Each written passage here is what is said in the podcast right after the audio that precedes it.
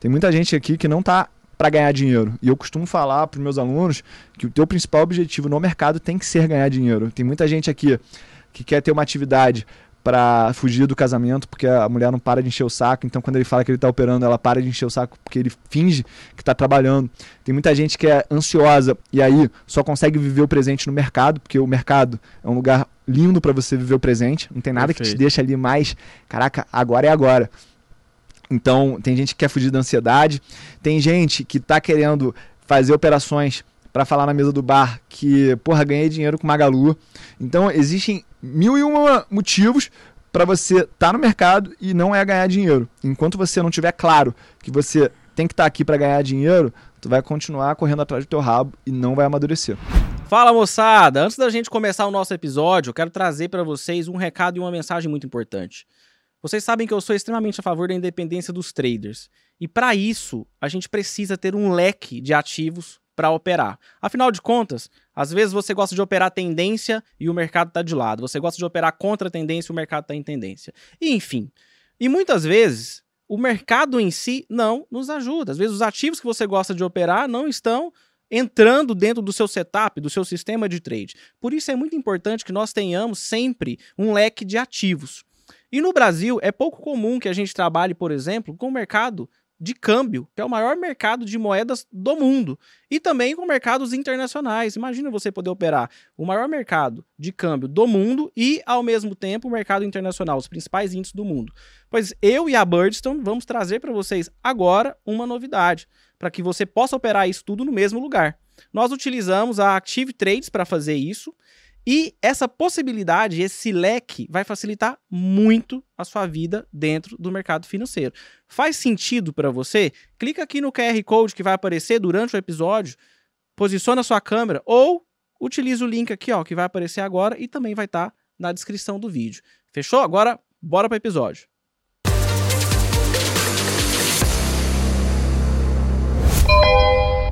Fala, meu jovem! Estamos começando mais um episódio do melhor podcast do mercado financeiro.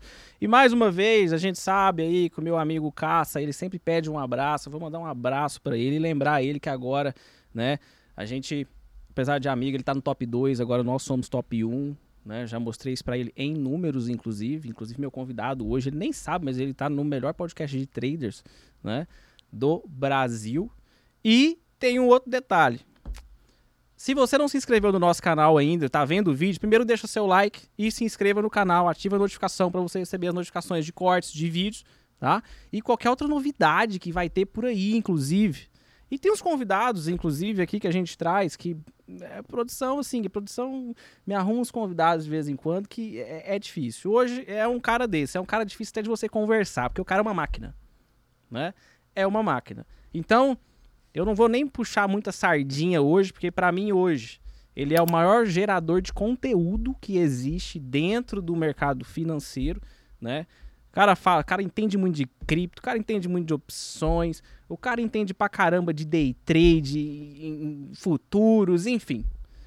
E faz cada trabalho, cada chamada, cada marketing, inclusive, né? Que muitos de vocês, inclusive, falam mal e a gente vai, vai trocar uma ideia sobre isso hoje e eu quero agradecer desde já a presença dele, tio Uli. Muito obrigado por ter aceitado o convite, cara. Tamo junto, cara. Já acompanho o teu trabalho aqui há muito tempo. Tava com a agenda lotada para vir em São Paulo. E aí, quando eu marquei essa viagem, falei, cara, não posso deixar de passar lá no Vasco. E aí eu vou ter que fazer essa piada aqui, né, gente? Pô, o Vasco eu encontrei na segunda-feira, a gente tá gravando isso aqui. Então, acho que já tá tudo alinhado para essa conversa ser muito boa, ser muito construtiva, quebrar várias crenças que as pessoas têm sobre o mercado é, aquelas pessoas que me odeiam, eu quero que vocês liguem a chama para vocês me queimarem vivo. E eu gosto muito desse calor, tá? E a gente vai aqui trocar ideia 100% franca sobre o que realmente dá resultado. Qualquer área da vida aí que tu perguntar, porque eu tenho opinião sobre tudo. Boa, boa. É, assim, agora, é, é, é gente, esse cara, ele, ele, Tio Uli, virou realmente assim um, um expoente dentro do, do, mercado financeiro e dentro do, do, mercado do marketing digital em si, né? É, e aí vem, sempre vem aquela, ah, ganha dinheiro vendendo curso. Meu irmão, você vê as boletas desse cara, você vai falar assim, ó, Eu queria só viver das boletas dele. Eu não quero nem vender curso. Né? Eu, eu, tenho, eu tenho uma frase lá no meu marketing que eu sou o único que ganha mais fazendo o que ensina do que ensinando o que faz. Mas eu uso isso contra a minha equipe de marketing, porque, porra, você tem que ganhar, ganhar mais sempre, né? eu gosto muito de dinheiro, cara. Não tenho vergonha de falar isso. Sou amarradão de ver a conta crescer. Eu não sou muito ligado em gastar a grana. Eu gosto muito do sentimento de ganhar. Aí, seja no mercado, seja é, no digital, em qualquer coisa que eu me dedicar, eu sou muito competitivo. Isso aí é uma, até a questão é, da minha infância. E as pessoas elas precisam parar de ter vergonha de falar que gosta de ganhar dinheiro por ganhar dinheiro. A gente vê o Luiz Alves Pai de Barros falando isso aí, daí todo mundo bate palma, mas as pessoas têm medo de falar isso numa roda, têm medo de falar isso para os amigos, para as amigas. E eu acho que é muito maneiro ganhar dinheiro, cara. Acho que se as pessoas tivessem mais essa mentalidade, muita coisa no nosso país ia estar diferente. Eu acho que deve ser bom, né? É bom. Tu sabe como é que é, pô. Tava contando aqui várias histórias. Caralho, igual, isso, igual você, nós vamos chegar lá ainda. Cara, o tio Uli, é, tem uma. Você já deixou isso, assim, algumas vezes já é, é, expresso na, na rede, enfim, um pouco sobre como que você foi cair no mercado financeiro. Uhum. Né? Aqui eu já tentei mudar esse roteiro várias vezes, de começar com o cara, tipo, como ele caiu no mercado financeiro. Toda as duas vezes que eu mudei, choveu feedback falando, mano, começa com a história do cara. Sim. Você não deixa a história do cara para depois, não, Sim. não pode, entendeu? Deixa a gente saber quem é esse cara, uhum. entendeu? Entendi. Como você começou no mercado financeiro? Você veio, você, você fazia o que antes? Então, cara, você fazia alguma coisa antes ou tá no mercado financeiro desde que se entende? Eu, eu basicamente me masturbava, porque quando eu comecei a entender sobre mercado financeiro foi quando eu tinha 13 anos, cara. Tá. 13 anos. Foi na maxi de valorização do real.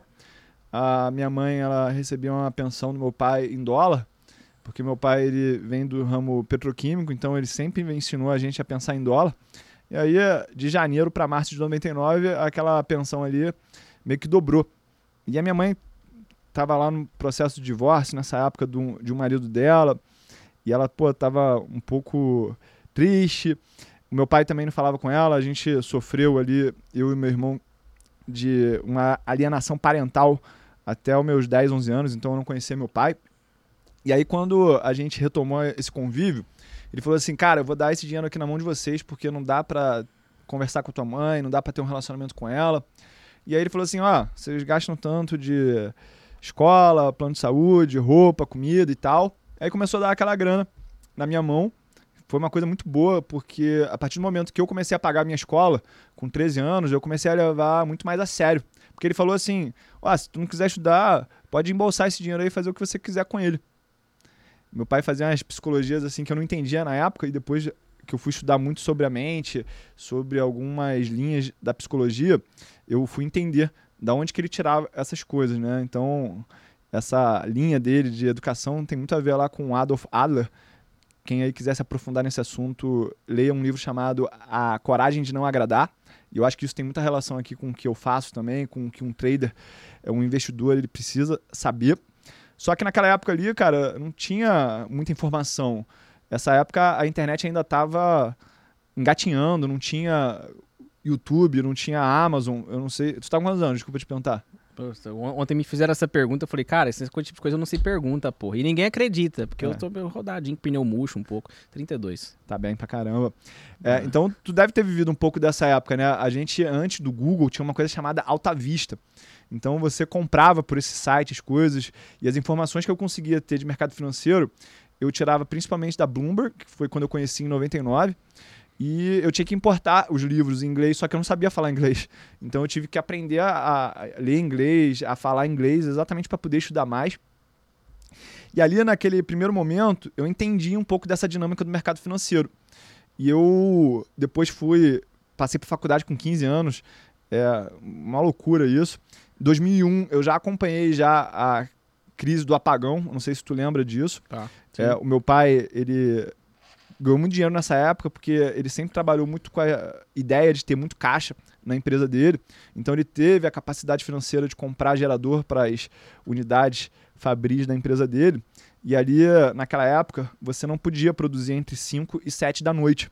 E aí ele, com os geradores, conseguia produzir, conseguiu manter muitos dos relacionamentos comerciais que ele tinha com grandes empresas.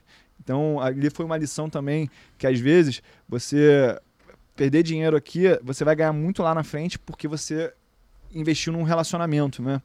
E aí eu entrei na faculdade, comecei a entender sobre administração financeira, matemática financeira, até que fui entrar na bolsa em 2004 e entrei da pior maneira possível na renda variável, que foi através do fundo que o gerente do meu banco me sugeriu. Frank, Frank, beijo para você aí, irmão.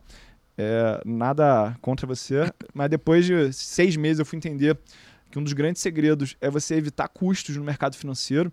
Sim. Então, com aquela taxa de administração ali de 3%, ia ser impossível eu ganhar dinheiro. E eu comecei muito pela análise fundamentalista, porque na faculdade eu comecei a ter acesso, a, através do professor Zezinho, de administração financeira, sobre o nome Warren Buffett. A primeira vez que eu escutei falar de Warren Buffett foi em 2002. E aí eu importei um livro chamado The Making of American Capitalist, do Roger Lowenstein. E eu comecei a ver, caralho, esse cara pensa muito parecido com meu pai em termos de negócio. E eu, como tinha tido essa alienação parental com meu pai, eu achava que o relacionamento com ele tinha que falar sobre negócio, porque ele era muito bem sucedido profissionalmente. Então eu achava que o assunto que ele gostava era esse. E aí eu querendo chamar a atenção dele, comecei a estudar muito sobre business, sobre ler muito sobre muitas coisas. E aí comecei a fazer a carteira. Quando chegou em 2000 6, eu comecei a abrir os meus olhos para a história das opções. Comecei ali com a história do lançamento coberto, que era a operação que acredito que é a primeira que as pessoas acabam conhecendo no mercado. E quando eu comecei realmente a entender de trading e focar a minha atenção, meus estudos em trading, foi em 2012.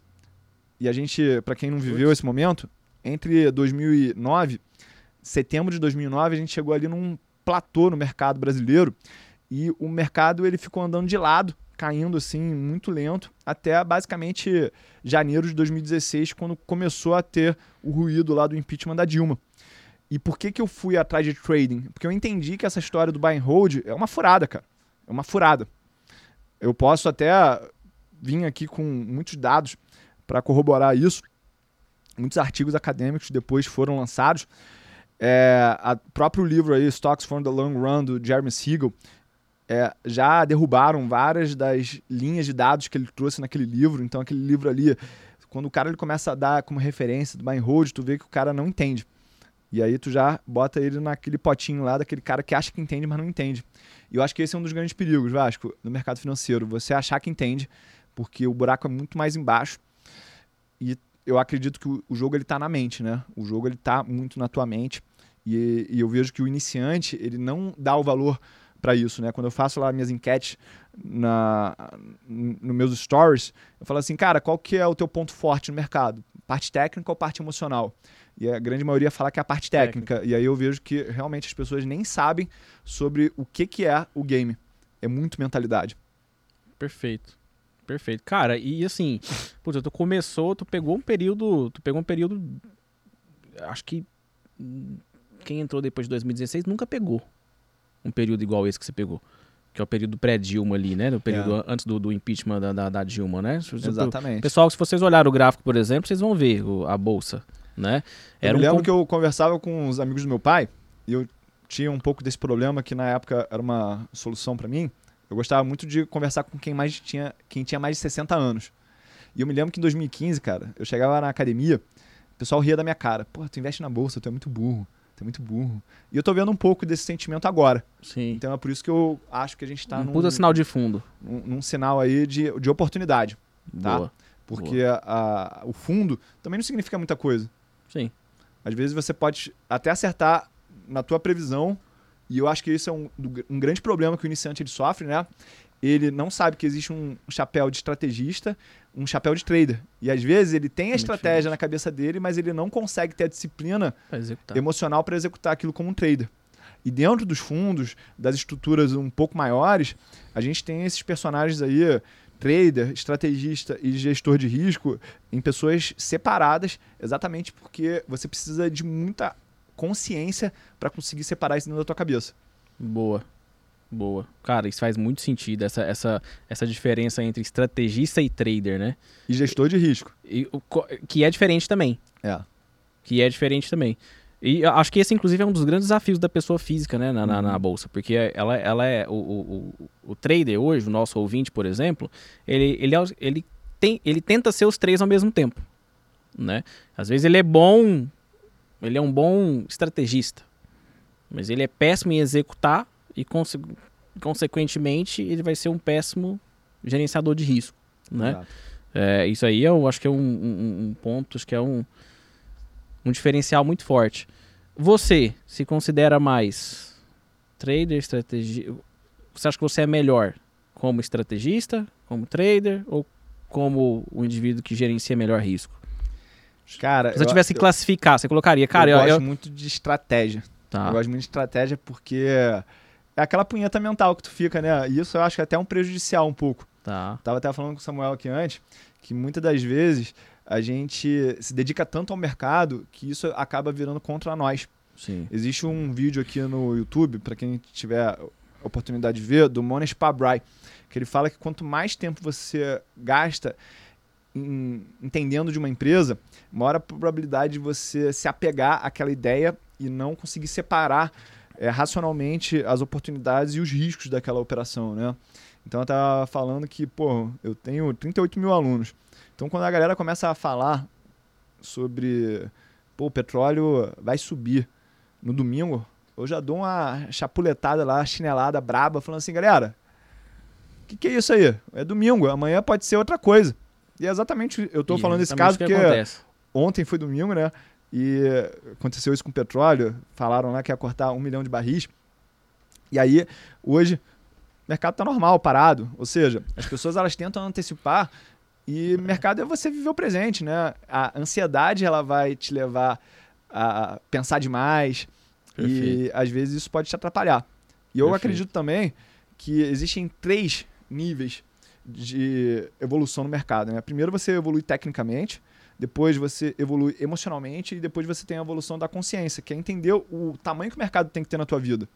No começo, é como se a gente estivesse aprendendo a transar. Lembra quando começou a transar? Caraca, transar. Aí tu acha que, porra, será que eu consigo transar sete vezes num dia? Será que eu consigo dez vezes num dia? E aí tu não entende que o negócio é curtir ali o momento, não é sobre quantidade, é qualidade. Perfeito. A gente aí que já tá coroa, casado, a gente sabe muito bem disso. e, e, tirar um pouco isso da cabeça, sexo, sexo, sexo, é essa história que o trader ele precisa passar dessa fase e falar assim: o mundo ele não se resume a mercado financeiro, trade. O, o trade e o mercado, ele é algo que vai proporcionar uma liberdade para tua vida, uma tranquilidade para você estar tá com a tua família, para você estar tá cuidando da tua saúde, para você estar tá, até às vezes sem fazer nada, cara. Eu gosto muito da ideia de você não fazer nada. Muitas pessoas, elas vivem tanto essa ideia da alta performance que elas não se permitem ficar de caô caô aqui para quem não é carioca, você ficar de bobeira, tomando um café, rindo do nada, fazendo nada. E acho que os melhores momentos que a gente tem com as pessoas que a gente ama, com a nossa São família, é. é. exatamente aquele, pô, que tu fica naquele domingo só olhando o tempo passar. Eu falo para minha esposa que eu sou pai conservador, né? Eu pago as contas e brinco com a minha filha. Tá. É, eu falo assim, amor, uma das grandes satisfações que eu tenho é ficar aqui no sofá vendo vocês vivendo porque eu me esforço pra caramba para proporcionar essas coisas e ver vocês tranquilas e felizes porque eu tomei conta das coisas é um deleite para mim. É aquela história de quando você come, pô, tá ali relaxadão, de boiando, né? Então, eu vejo muito que essa evolução é um passo que muita gente está precisando dar ainda. Boa. E aí, cara, você tocou num ponto agora que eu acho é, é fundamental, assim, que é a maioria, tenho certeza, a maioria das pessoas que te seguem, que são seus alunos, seus mentorados, enfim, da galera que haters, te né? acompanha, né? os, até os, os haters também, inclusive, essa galera, normalmente, elas estão com um pé em outra carreira, né? E elas querem fazer o quê? Viver de mercado, né? Esse é o grande desejo daquele cara que foi picado pelo bichinho do mercado e etc. E fala: O que, que você quer? Fala, cara, eu quero um dia viver disso aqui, né? E aí eu tenho dois pontos para você que acho que você é um cara que tem propriedade para falar disso. Um, esse cara, né? Será que ele deve mesmo largar, por exemplo, o emprego dele ou, ou o negócio dele, enfim, para viver só de mercado, ou seja, ter o mercado como uma renda principal? Né? E o segundo ponto é existe quem realmente está preparado no sentido de quem aguenta o processo e quem não aguenta? Você acha que o mercado é, é, tem, tem algumas pessoas que, cara, o mercado não é para você? Você acha? Cara, que eu acho que o mercado, existem mil e uma maneiras de você preparar Neston e ganhar dinheiro no mercado. Então, todo mundo pode ganhar dinheiro no mercado. O mercado ele pode ser para todo mundo. E esse é até um dos pontos que eu bato muito com os meus alunos, é que a primeira coisa que você tem que entender é quem você é, para depois você entender como é que você vai operar o mercado. É, em relação a viver de mercado, eu não concordo com isso, porque os meus amigos mais bem-sucedidos financeiramente, eles têm um ponto em comum que é você sistematizar qualquer atividade e partir para a próxima para gerar mais um tipo de renda passiva. E o mercado, você pode gerar ele, é, pode gerar a renda passiva dele mesmo sendo trader, tá? Eu costumo falar, e meus haters eles vão, se incomodam com isso, que eu falo assim, cara, operar o mercado é muito fácil. Só que ele pode ser fácil, só que um momento, algum momento ele vai ser complicado, vai ser desafiador. Só que quando você masterizar aquilo, vai ficar fácil. Não era fácil várias coisas que você faz aí hoje, mas que no começo era difícil. Só que as pessoas elas não querem passar por essa fase de arrebentação, né? Eu gosto de usar essa metáfora, porque como eu faço muito conteúdo lá na frente de casa, eu moro de frente para praia, fica muito óbvio isso. Quando você vai entrar para surfar, você tem que passar pela arrebentação que o mar está tentando jogar de volta para areia. E se você deixar o mar te jogar de volta para areia, você nunca vai passar pela arrebentação e vai olhar para a praia com aquele visual e com aquele mar calmo. E aí você vai poder surfar as suas ondas, vai poder aproveitar a natureza de outra maneira. Então eu acredito que ter múltiplas fontes de renda é algo que as pessoas elas têm que buscar para elas terem tranquilidade financeira. Então eu tenho renda através de aluguel de imóveis, através do mercado financeiro, através do digital. E já estou pensando na próxima, porque de alguma forma eu sistematizei já essas atividades para conseguir expandir. E eu tenho muita inspiração pelo Warren Buffett. Tive a oportunidade de almoçar pessoalmente com ele em 2006 e aquilo marcou muito a minha vida. Acho que foi um dos grandes motivos que eu é, me, me dediquei tanto ao mercado depois, porque a inspiração que ele me deu pessoalmente através das histórias dos livros dele é absurda. É exatamente essa de que, cara, a partir do momento que você masteriza aquela ideia, que você entendeu o que, que é o mercado financeiro, você tem que partir para o próximo jogo. E ter a tua holding, ter a tua Berkshire Hathaway, é uma consequência do teu desenvolvimento eu comecei lá no mercado financeiro muito cedo. Eu acho que essa foi uma das grandes sortes que eu tive na vida, de saber desde muito cedo o que, que eu queria para minha vida. E era ganhar dinheiro com liberdade. Eu já trabalhei já em escritórios, trabalhei na Michelin na área financeira. E eu me lembro que eu passei assim para Shell, passei para Michelin, para alguns bancos, algumas seguradoras na época da faculdade. E eu falei assim, cara, eu vou trabalhar no lugar mais perto da minha casa, que era Michelin na época. Era tipo 10 minutos de carro. Então, trabalhei ali, cara. Eu tive que ler um manual dessa largura assim, da Michelin, que eu não conseguia terminar aquela porra. Eu dormia toda hora no meio do trabalho. Eu falei, cara, isso aqui é exatamente o que eu não quero. E tinha um cara lá na Michelin que ele todo dia voltava do almoço e fazia lá na planilhinha dele o preço da Vale que fechou. Tá. E isso era em 2004, 2005. E, porra, o mercado ele pegou ali um, uma tendência muito forte até basicamente a crise de 2008 do subprime. E, porra, era, era muita febre, cara. Eu me lembro que tinha gente na época, nessa fase ali entre 2005 e 2008, que pegava dinheiro no cartão de crédito para comprar CSN, porque CSN era muito explosiva naquela época. Era tipo a PetroRio, hoje em dia. Porra. Então a, virou ali uma febre muito grande. Aí teve a época dos IPOs, que você. Eu via a gente panfletando no centro da cidade, no Rio de Janeiro, pô, entra no IPO, entra no IPO, porque quanto mais CPF você tinha para entrar, você podia pegar mais rateio tá. e tu ganhava muito dinheiro flipando IPO. Tá, tá. A regra era diferente naquela época. Então, o último IPO que eu participei foi o da Cosan, só para vocês terem noção. Nossa. Então, ali no começo, eu fiquei um pouco iludido até pelos resultados do mercado financeiro, porque eu conseguia fazer essas flipagens de IPO e naquela época ainda representava muito da minha conta, né? Esse rateio. E aí, graças a Deus, eu comecei a estudar mais e ver que a IPO era furada na maioria das vezes e comecei a criar uma técnica é, para fazer o meu método, né? E hoje em dia, depois de 20 anos estudando essa coisa, eu tenho claro o que, que precisa fazer e ter na tua carteira para você ter bons resultados ajustados ao risco. E graças a Deus eu consegui encontrar literatura acadêmica que corrobora isso. É através de uma das casas que eu mais respeito, né? Que é a AQR. Não sei se a galera aqui conhece. É, existe um cara chamado Cliff Asness, que ele é o PhD Quant.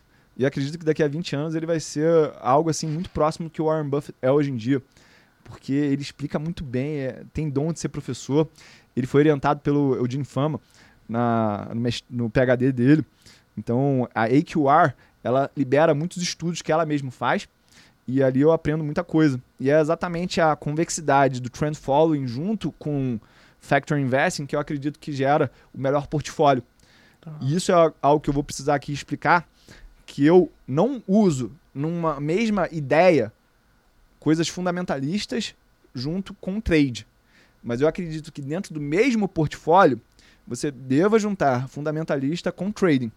Perfeito. Porque a esperança matemática de você comprar put todo mês, ela é negativa.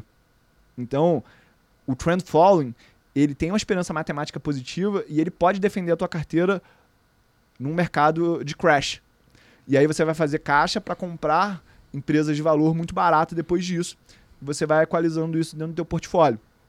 Então existem muitos artigos acadêmicos é, falando sobre isso e é exatamente o que eu acredito que os meus alunos que têm um pouco mais de capital, né, isso aí eu falo acima de 100 mil reais, que eles conseguem implementar esse tipo de portfólio. Top. Muito bom. Cara, cara, você tem que me cortar aqui que eu falo muito. Não, então... tá louco, mas a linha, a linha foi, foi, foi, foi perfeita, foi topíssima. Inclusive, essa, a, a gente falando de, de, de, dessa questão de. Essa questão teórica, né? Que você falou, puta, até encontrei, inclusive, artigos sobre, uhum. etc. Enfim. Você estudou um tempo fora, né? Cara, eu trabalhei fora quando eu fui lá almoçar com o Warren Buffett. Eu estava fazendo uma experiência que na época da faculdade tinha de você trabalhar nos Estados Unidos totalmente legal, né? E como eu não tá. tive pais que foram educados no sentido formal, né? A minha mãe, ela não tem faculdade, meu pai terminou basicamente o segundo grau. Ninguém falou assim, cara, tu precisa aprender inglês. Então, na época da adolescência, eu só queria jogar tênis e que queria fazer musculação e não tinha ninguém para falar, cara, tu precisa aprender inglês. Aí cheguei com 21 anos e, porra, não sabia falar inglês, tá formando ali, tava formado, né, na verdade. E eu fui fazer esse work experience, cheguei lá sem falar inglês. Eu tenho, para quem não me conhece, eu tenho 1,92m e peso mais de 100 quilos. É, e aí eu fui pra ser leão de chácara. E como eu não conseguia conversar com ninguém porque eu não sabia Nossa. falar inglês, eu virei limpador de privada. Tá. Só que assim, quem é que deve estar tá pensando, caralho, esse cara é muito incoerente o que ele fala. Eu, apesar do meu pai ter muita grana e ser muito bem sucedido financeiramente, é, cresci com a galera que não tinha grana. Então meus amigos todos faziam essas experiências de ir para lá, passar Sim. perrengue. E eu queria viver isso também. Boa. Então não era sobre o dinheiro, eu precisar. E aí eu fui viver isso com meus amigos, essa experiência, aprendi inglês lá, tive essa oportunidade. Aí quando eu voltei pro Brasil, eu trabalhei tanto, trabalhei tanto, tanto, tanto lá, que ficou muito claro na minha cabeça que eu não podia fazer trabalho braçal se eu quisesse ser bem sucedido na minha vida. E foi aí que eu falei, cara, o mercado financeiro é exatamente esse lugar onde eu não preciso ter trabalho braçal. E aí eu fui estudar nos Estados Unidos, quando eu fui estudar com o Damodaran, fui lá fazer alguns cursos presenciais com ele. Legal. É, mas agora eu fiz o mestrado na França, na Sorbonne, e exatamente porque eu entendi que essa história de ficar lendo livrinho, cara, isso aí é um conhecimento muito raso tá. pro que eu quero ter de resultado. E eu também comecei a, a, a abrir os olhos para um seguinte fenômeno. A gente acha que a gente controla os nossos pensamentos. Só que a gente é que nem uma antena. A gente capta os nossos pensamentos. Tanto que se você quiser parar de pensar num assunto, às vezes você não consegue. Perfeito. E aí eu comecei a entender que, na verdade, o que passa na nossa cabeça, muitas das vezes é reflexo de interações químicas que o nosso corpo tem. Então, existe uma linha acadêmica que fala exatamente de um equilíbrio que o nosso corpo precisa, né? Quando a gente perde dinheiro, a gente libera um hormônio chamado cortisol, que é o hormônio do estresse. E quando a gente ganha dinheiro, a gente libera as colocotaminas, que é endorfina, dopamina, serotonina. Então, o nosso corpo, ele quer liberar as químicas boas ou negativas? Ou os ruins? Ele quer liberar as químicas boas, né? Então é por isso que quando tu tá com 2% de lucro numa operação, tu quer realizar ela. Porque aquilo é o teu cérebro falando, ah, você precisa liberar serotonina, dopamina, endorfina aqui. E por que, que você não quer realizar os teus prejuízos? Por que, que você não quer dar stop? Porque quando você fizer isso, você vai liberar cortisol. Então, se toda hora você está liberando cortisol no teu corpo, você está meio que envenenando o teu organismo. E é por isso que você precisa reprogramar a tua cabeça para tirar essa dualidade da tua cabeça, de que ter prejuízo é bom e, e ter lucro é bom e prejuízo é ruim. ruim. Você tem que ser neutro. Quando você vira neutro no mercado, de entender que prejuízo e lucro é igual, você estopa e foda-se, porque tu não. Pode falar foda-se aqui? Claro, aqui, aqui o compliance sou eu. É. É que é, carioca fala muito palavrão e porra é vírgula. Foi mal aí, galera. Eu também falo Vou bastante, pra ficar controlar. sossegado, fi. Então, é, é, é uma questão química que as pessoas brigam. É, quando você quer fazer preço médio, quando tá caindo a posição, é a tua amígdala que inflamou e tá ali num estado de fuga e luta. Então a fuga é você zerar a tua operação porque tu não aguenta mais lidar com aquele estresse e a luta é você querer fazer preço médio para baixar o teu preço médio. Ô Tchulho, beleza, mas aí o cara sabe disso, por exemplo. Ele vai lá, estuda, ele sabe. Como que ele faz? Qual aí... o método para ele fazer? Como que ele aprende isso? Então, eu consegui desenvolver, desenvolver isso através de duas coisas. E eu vou falar aqui da onde que saiu essa ideia, né? Tava lá vendo Bloomberg 2012, aí eu comecei a ler de um cara que falava muito de meditação transcendental e que aquilo era muito bom pro mercado. Falei, caraca, que negócio estranho. Aí, coincidentemente. E você viu no, no, lá no chat do, do, do Bloomberg? Da, ah, Bloomberg. Bloomberg. Tá. Uma matéria uhum. lá sobre ah, era, meditação é, transcendental. Era uma matéria. É. Achei que era aquele chatzão do Bloomberg. E lá. assim, uma das características que eu acredito que me levaram a ter algum tipo de sucesso na vida é que eu sou muito curioso. Se tu me deixar com um pote de shampoo na mão, eu vou ler o rótulo. Tá. Sou muito curioso. E aí, coincidentemente, consegui que o cara que iniciou os Beatles na meditação transcendental foi ele que me iniciou também. Johan, um gringo. E aí o cara foi lá em casa, me passou a meditação transcendental e a meditação transcendental, ela é você deixar os pensamentos positivos crescerem e cortar os pensamentos negativos. Muito parecido com o Trend Falling. Tá. Né? Tá. E aí, depois eu fui entender que essa dinâmica da meditação ela poderia ser aplicada no mercado financeiro, na vida. Ué, quem tá te dando alegria, quem é teu parceiro, pô, dedica teu tempo mais para essa pessoa. As pessoas que vacilam contigo, corta elas da tua vida. Perfeito. Pô, dá pra tu gerenciar equipes no teu trabalho assim. Quem tá tendo resultado, tu dá mais trabalho. Quem não tá tendo resultado, tu dá menos trabalho. E essa pessoa uma hora vai ser apagada e ela mesmo vai pedir as contas dela, tu vai precisar mandar ela embora. Então, quando eu comecei a entender isso, casou com a história do mercado em queda lateralizado de 2009 até 2016.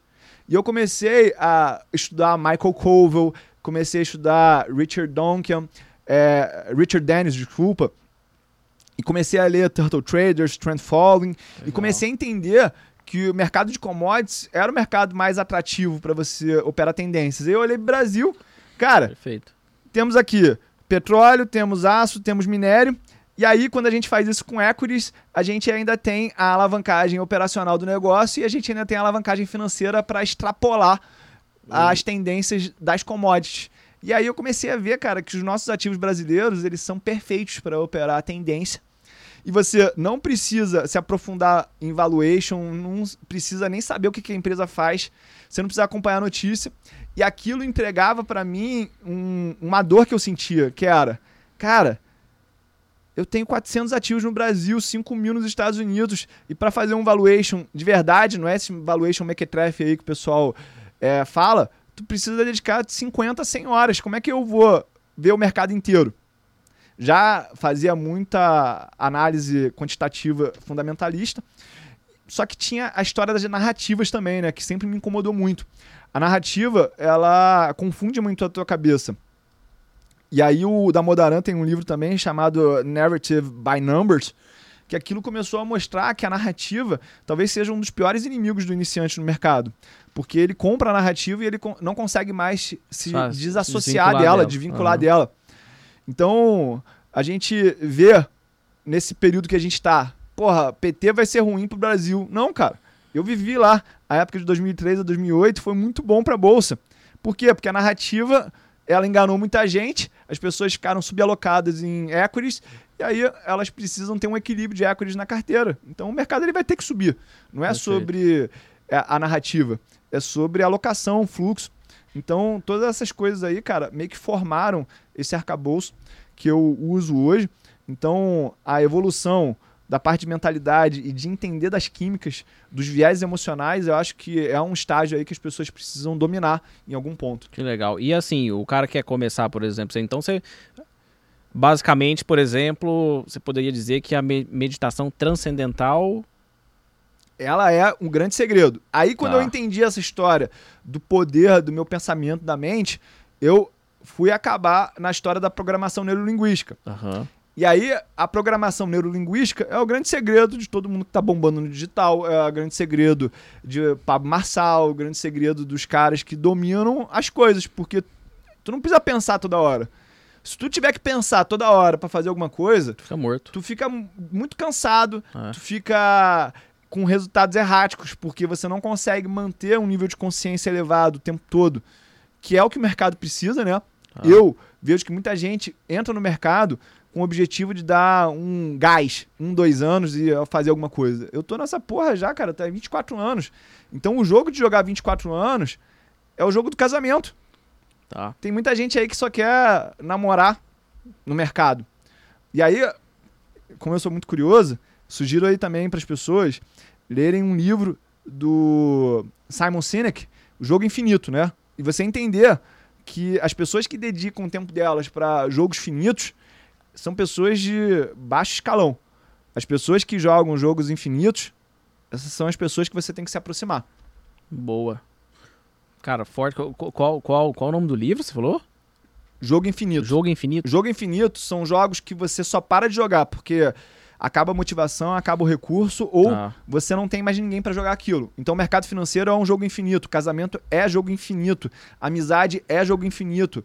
Apple joga um jogo infinito. O que, que é o jogo finito? É o futebol. Tem um vencedor e um perdedor. Acaba ali depois de dois tempos de 45 minutos. Só que os atletas de verdade, tipo Cristiano Ronaldo, ele joga o jogo infinito da preparação. Boa. Entendeu? Top. Tá. Mais um livro que eu vou comprar. Cara, todo mundo vem aqui, nego fala livro, eu vou. Tá, tá, tá, tá, tá, ah, tá, tá, se sai. começar isso aí, irmão, vai ter um problema sério comigo. Eu sou tarado em livro. é Como ótimo. eu sou. Eu, eu, tenho um trauma de infância que é ser manipulado, né? Então tá. eu acredito que toda vez que eu tenho vontade de comprar alguma coisa e eu leio um livro que passa aquela ansiedade e eu não compro, eu deixei de ser manipulado pelo sistema. Tá. Então, esse meu trauma aí me levou a muitas das vezes que eu tava ansioso, querendo comprar alguma coisa para alimentar meu ego, eu vou lá, dou uma, dou uma lida num livro e eh, relaxo. Muito bom. Cara, e assim, puta, olha pra você ver, olha o rumo que nós vamos tomar agora. É o que eu falo. O pessoal fala assim, ah, vocês criam um roteiro? Não, não tem roteiro. Por isso que o bate-papo vai fluir, a coisa vai, né? Você falou aí, você falou de jogo é, é infinito, tu falou de, de, de, de, como você basicamente entende que tem que ser feito, por exemplo, como, como tem que ser feito os, os seus investimentos, né? Esse, esse mix, etc e tal. E aí, cara, eu já vi algo muito interessante você falando que é polêmico. É, é, acho que isso é, algo, é, o, é, o, é o mais polêmico que você já falou. Você chuta o que que é? É. Não sei. O que, que você acha que é? Eu falo assim, puta, isso que eu falei day, que day, eu acho que é o mais polêmico. Day eu... trade é enganação. Não, não. Não é, cara. Ó, o mais polêmico que você já falou, e eu lembro que assim, eu vi esse vídeo e eu falei assim, cara, esse cara, que away, o que, que esse viado vai lançar agora? Tipo assim, o que, que ele tá, né, enfim. Você falando de estilo de vida, né? Você mostrando lá a sua família e tal, o, o quanto isso te, te, te faz bem, né? Poder propiciar a qualidade de vida para sua esposa, para sua filha, etc e tal. Aí tu falou assim: seja feliz e tal, case no regime de separação de bens. Total. Cara, é. Você não sabe disso, eu tenho certeza. Essa é a sua opinião mais polêmica. Porque nós estamos num país, basicamente, que a regra de casamento, ou seja, se você não fala nada A lei regula a sua relação. É o regime de comunhão parcial. Né? De comunhão universal, basicamente, ele, ele, ele, ele praticamente deixou de existir. Uhum. Ele só existe nos casamentos mais antigos, anteriores à lei uhum. X. Né? E aí o seguinte, cara, por que, velho? Por que o regime de separação? Eu falo para você porque eu sou casado no regime de separação. É por uma proteção do próprio casal. Tem uns, eu recebo muito, quando eu falo isso, eu recebo muito direct de alguém falando assim, pô, meu marido era muito arriscado nos negócios, ele perdeu tudo e sujou o meu nome e o dele, e a gente agora não pode fazer nada. Então é uma blindagem. Pô, se der alguma coisa errada, e pode acontecer, eu acho que isso faz parte dos negócios, é, eu acho que isso é também um problema da cultura do brasileiro. Ele acredita que você fracassar numa empreitada de negócios é um problema e você fica definido por aquilo, enquanto o americano, o próprio sistema legal dele é, cara, vamos limpar isso aqui e vamos partir para a próxima, porque a assimetria de um ganho e de uma perda é muito grande dentro do empreendedorismo. Então, você continuar no jogo é algo importante. Eu Infelizmente, já tive uma situação onde eu botei isso para a pessoa que eu estava me relacionando e o relacionamento acabou. Ah, imagino. Eu imagino. Então, a minha esposa, pelo contrário, cara, ela falou assim: cara, bota aí qualquer coisa que eu assino que tu quiser, porque tu me conheceu, não tinha nada. Então, o que, que eu, que que eu quero ter, né? É, perfeito. E, cara, eu acho que é mais pela questão mesmo de segurança patrimonial, né? Tá. Então, tem muito cara irresponsável que faz merda pra caraca com patrimônio, não fala pra mulher, deixa a mulher ali é, sem saber de nada, e aí quando a, a bomba estoura, que ele vai contar pra ela, é, usa nome da mulher pra fazer muita besteira. Então eu acredito que isso é, na verdade, uma proteção maior até para as mulheres. A galera, eu deixo isso aberto, né? Exatamente porque eu sei que gera polêmica, isso vai gerar um compartilhamento maior, mas isso é muito mais para proteção das próprias mulheres, cara, porque o homem pela própria dinâmica hormonal dele, de ter mais, ter mais testosterona, ele vai ser mais agressivo, ele vai trocar mais de posição. A gente tem o artigo aí Boys Will Be Boys da década de 80 que mostra isso, que as mulheres são melhores investidoras do que os homens exatamente porque elas trocam menos de posição e a gente deveria estar aprendendo mais com elas, né? É, e eu acho assim, é, é também, o, o a, a, sua opinião sobre o regime de, de, de, de separação é, para nós que somos casados nesse regime, por que, que causa tanto espanto? É simples. A concepção que nós temos sobre casamento é muito diferente mesmo da concepção que, as, que a maioria das pessoas tem. Entendeu? Você, por exemplo, você casou, você não está pensando em separar. Porque as pessoas pensam assim, não, se tu tá casando no regime de separação é porque já está pensando quando largar. Cara, sabe quando eu comecei a simpatizar pelo regime de separação? quando eu tava na faculdade de Direito. E depois, cara, por uma coincidência, eu conhecia dois casais que eu nunca vi dar certo daquele jeito. Eu olhava e falava assim, cara, quando eu casar, eu quero ser desse jeito aqui. E eu descobri que ambos eram casados no regime de separação. E era o casal que mais tinha patrimônio. Ambos tinham patrimônio. Ambos. Ah, mas como assim? Então você quer dizer que os dois cresceram, é tipo assim, ah, um ganha, o pessoal sempre pensa em ganhos, ah, um ganhava 100 mil e o outro 100 mil, não. Na verdade, o, o homem, inclusive, de, de, de, um, um desses casais, ele ganhava muito mais do que a mulher. Então, cara, eles faziam tudo combinado, era assim, amor, tô pensando em comprar uma casa, vocês vão comprar uma casa? Vamos, então, então tá, vou comprar pra gente. Acabou. Se ele tomar uma pica, a parte dela tá intacta. É. Tá intacta. Entendeu? É o que eu falo. O regime de separação ele serve só para uma coisa. Se você, se você separar. O resto, o casamento é igual, meu amigo. É igual. Ah, mas o carro, não sei o quê. Cara, beleza, pessoa, amor, o seu carro aqui. Ou sei lá, sua esposa vira para você e fala assim: "Ah, você gosta de Porsche? Eu, eu aqui, ó, presente para você, seu Porsche aqui." Entendeu? Cara, as coisas são muito bem definidas, entendeu? Patrimonialmente. O casal que tem esse tipo de maturidade, ele tem uma visão muito além da maioria. Por isso que quando você chega, tanto assim, quando eu vi você falando, eu fiquei rindo. Falei, puta, cara, ele não sabe, vai ser a opinião mais po é, é, é, é, a opinião mais polêmica que ele já deu aqui. Posso abrir a cortina aqui para as pessoas que querem saber por que, que essa opinião é difundida na internet? Porque a maioria das pessoas que estão na internet, principalmente no Instagram, consumindo conteúdo de autodesenvolvimento, são mulheres. Então você tem que falar algo que não vai radicalizar e deixar elas com raiva de você. Então aqui como a maioria da minha audiência é homem e eu não ligo muito para isso, eu falo e foda-se. Cara, é bizarro, é bizarro, assim. Eu até olho pra você ver. Nós, nós estamos falando de mercado, já estamos falando de, do regime de bens, né? Aí eu achei assim, eu falei, cara. Ah, porque eu acredito que essa é a principal, a principal decisão que você toma na tua vida. Com certeza. Eu sou muito apaixonado por fazer imersão de autodesenvolvimento, né? Gosto muito. E a minha principal meta de vida, o objetivo de vida é morrer ter casado com a minha esposa. Perfeito. Porque eu venho de um lar que meu pai teve seis filhos com cinco esposas diferentes, cinco mulheres diferentes, e a minha mãe teve seis filhos com quatro homens diferentes. Então, ah. eu tinha tudo para não acreditar no casamento. E no começo do meu casamento com a, com a minha esposa, qualquer problema que dava, eu corria para a porta que estava aberta, que era a porta do vamos separar. Vamos separar, vamos separar, Perfeito. nos três primeiros meses. Perfeito. E aí, a minha esposa, ela tá se formando agora em psicóloga, né? Porra, tem nível de consciência muito mais alto que o meu, porque ela é muito mais espiritualizada. E ela falou assim, cara, é isso mesmo, tu sempre vai correr pra essa porta quando der problema entre a gente, me avisa logo pra eu ficar pre preparada. E aí ela falou assim: Isso aí é um padrão que você viu na tua casa e tu tá repetindo porque tu tem medo disso. E aí quando eu fechei essa porta, irmão, pô, o relacionamento mudou. E tem muita gente imatura aí trazendo trauma de casa pro casamento e acaba com uma relação maneira, você começa a achar que a teu cônjuge ele tem os mesmos problemas do teu pai, da tua mãe, e acaba com um negócio que poderia ser muito legal, porque você simplesmente não quis olhar para dentro, não quis olhar para os teus problemas, cara. E às vezes isso vai acabar aparecendo lá no mercado e você não sabe. Você não Perfeito. sabe. Perfeito. Perfeito. E, e, assim, e não sabe mesmo, né? Exatamente. E tu fica procurando é, é, é, um milhão e meio de, de, de, de, de porquês, de motivos, de soluções. E assim, a raiz tá lá, né? Para quem aí já estudou estratégia competitiva com Michael Porter, sugiro que estude se você não conhece esse assunto. Tem um lá, item que ele fala que é um dos maiores redutores de rentabilidade de uma indústria. É quando os competidores eles têm interesses divergentes, né?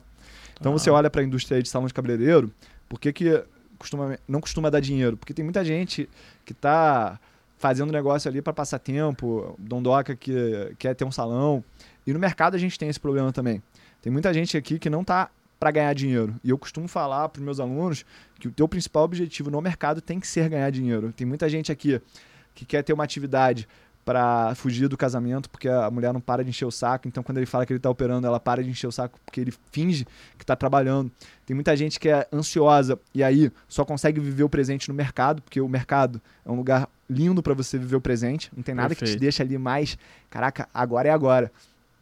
Então, tem gente que quer fugir da ansiedade, tem gente que está querendo fazer operações para falar na mesa do bar que, porra, ganhei dinheiro com Magalu. Então, existem mil e uma motivos para você estar tá no mercado e não é ganhar dinheiro. Enquanto você não tiver claro que você tem que estar tá aqui para ganhar dinheiro, tu vai continuar correndo atrás do teu rabo e não vai amadurecer. Cara, esse puto genial. Que corte esse aqui, hein? Esse vai dar um corte sensacional. Mas é, é esse aí, aí vai ter view pra cacete. Amém. e, e, assim, iniciante, né? É um, é um tema. É, é, eu tenho recebido, eu tenho percebido assim aos poucos, eu não sei se você também tem percebido isso, tem surgido. É, algumas pessoas têm começado a voltar para a bolsa ou querer entrar de novo na bolsa, enfim. Tava meio sumido, eu não sei o que você achava. Eu achei que assim, a, a, a quantidade de iniciantes estava com menos impulso, né? Afinal de contas, a gente tá numa bolsa ali que vem de um, um, um, um bear marketzinho chato, depois fica um pouquinho de lado, aquela indecisão, eleição, as pessoas. Ah, o Lula foi eleito, acabou o mundo. O cara deve ter um, um grau de pessimismo grande, né? E nos, nas últimas duas semanas eu tenho recebido alguns feedbacks aqui do, do, do podcast. Então a galera é iniciante, cara. A galera, tipo, meu, eu tô começando no mercado agora e, tipo, achei o podcast, tô acompanhando, etc. Enfim, né? Você é um cara que tem uma bagagem muito grande. Você tem uma bagagem teórica e, e, e, e prática, né? Grande. O iniciante, ele começa por onde, cara? Vamos lá. Tecnicamente falando, beleza. Falar, ah, vou fazer um curso lá com o tio Uli, que seja, né? Porque eu quero entender tecnicamente e tal. Mas como que esse cara se prepara? Eu sei que tempo ele vai precisar, experiência, etc. Enfim, mas não tem como ele. É, é, não é pegar um atalho, mas ele acelerar um pouco o processo dele de, de, de desenvolvimento emocional. Cara, isso aqui é muito polêmico que eu falo, né? Mas eu acredito que a melhor coisa para o iniciante é ele começar perdendo. Para ele não entrar na ilusão de que isso aqui vai ser automático e vai ganhar todas, tá? Então, eu acredito que o primeiro passo do iniciante é ele entender o que, que ele quer no mercado e quem ele é. E aí você vai entender o teu perfil de risco. Qualquer que seja o teu perfil de risco, sempre joga uma casa anterior, porque você tem experiência aí de lidar com iniciantes também. Você fala com o cara, pô, tu é agressivo ou é conservador? Ele fala assim, não, sou agressivo. Só que ele só é agressivo na alta, quando ele está ganhando. Quando ele está perdendo, ele é muito conservador. Então você precisa ter consciência disso. Outra coisa que eu gosto também de bater na tecla é que todas as pessoas que ganham, isso aí é estudo inglês, departamento de saúde inglês, tá? Todas as pessoas que ganham menos de quatro salários mínimos, elas têm uma crença de que para você ficar rico tem que ser um golpe de sorte ou tem que ser algo que está fora do teu controle. Então é por isso que eles acreditam tanto em day trade e em apostas esportivas. Ah. Porque eles acreditam que é um golpe de sorte que vai deixar eles ricos, né? E qualquer tipo de sistema de análise técnica, principalmente, que você for operar, você vai precisar entender o teu retorno esperado, que ele é baseado na tua taxa de acerto e no teu payoff. Então você precisa entender um pouco dessa estrutura matemática. E as pessoas, elas tem uma ojeriza com matemática e eu costumo falar, cara, você consegue ser campeão no mercado financeiro dominando somente as quatro operações básicas da matemática, que é multiplicar e dividir, somar e subtrair, né? Então, ter essa consciência de que você, porque você é pobre, você tem crenças ruins ou por ter crenças ruins você é pobre, você vai acabar sendo direcionado para o mercado financeiro para o day trade. E o day trade, ele não é algo fácil tá bom? Eu falo que o day trader é como se fosse a Fórmula 1 do mercado financeiro. Fórmula 1, a gente tem 20 caras ali que estão correndo, que já são a elite, mas desses 20 você só conhece 3, 5. Entendeu? Ah. Então a gente tem estudos matemáticos aí, acadêmicos, falando sobre a probabilidade de você ser vencedor no day trade, e isso também é um argumento furado na minha cabeça. Por quê? Tá. A gente, quando olha para análise fundamentalista, a gente tem uma premissa básica que a gente está numa curva de distribuição normal. Só que quando, na verdade, quando a gente está falando de alta performance, isso inclui day trade, isso inclui jogador de futebol, entretenimento, qualquer atividade de alta performance, a gente está falando de curvas assimétricas, aonde a cauda longa que vai ganhar dinheiro. Ou seja, é por isso que a gente tem o Neymar ganhando é, 500 milhões por ano e a maioria dos jogadores de futebol ganham 2 mil reais. Ou seja, é um jogo de altíssima performance, onde realmente a maioria vai perder dinheiro. Isso faz parte do jogo. Então não existe renda média no day trade, tá? Outra coisa que eu acho que vale a pena falar em relação aos iniciantes, cara, isso aí é estudo acadêmico também que mostra isso em outros mercados. Quando você tem a inserção de cassino online, apostas esportivas, todo esse sentimento de gambling, ele eh, fica compartilhado entre quem faz day trade, trade, quem faz aposta esportiva e quem se mete em cassino online. É o mesmo sentimento de emoção que traz isso. Então a gente hoje em dia está vendo o mercado financeiro menos aquecido exatamente porque o número de pessoas que acham mais fácil acompanhar o jogo do Flamengo, o jogo do Corinthians e ganhar um dinheiro ali é muito maior. É muito mais simples Boa. para a concepção mental do afegão médio. Gente pode dizer então que a bolsa perdeu espaço para os bet. Perdeu. Isso tem artigos acadêmicos já mostrando isso. Tá. Existe também artigo acadêmico mostrando que quando o sentimento, e academicamente, quando a gente fala em sentimento, é aquele frisson de quando a bolsa está em alta e todo mundo está ganhando dinheiro, só se fala disso nos grupos de WhatsApp, isso aí aumenta muito o volume de negociação do mercado. Quando a gente tem queda, a gente tem uma queda nos volumes de negociação. Isso é um insight que você tem que levar para você operar XP, para você operar BTG, para você operar BR Partners, que são é, empresas que se beneficiam muito do aumento do fluxo de trading, de negociação nos mercados. Então tá. isso já está mapeado, não é nada novo.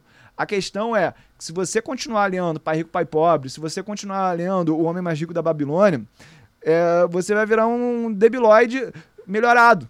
Se você quer realmente ganhar dinheiro, cara, você precisa cair para dentro, tá junto das pessoas que realmente entendem. E eu não tô falando que só eu entendo não, cara. Eu posso falar aqui de muita gente que já passou nesse podcast que entende muito.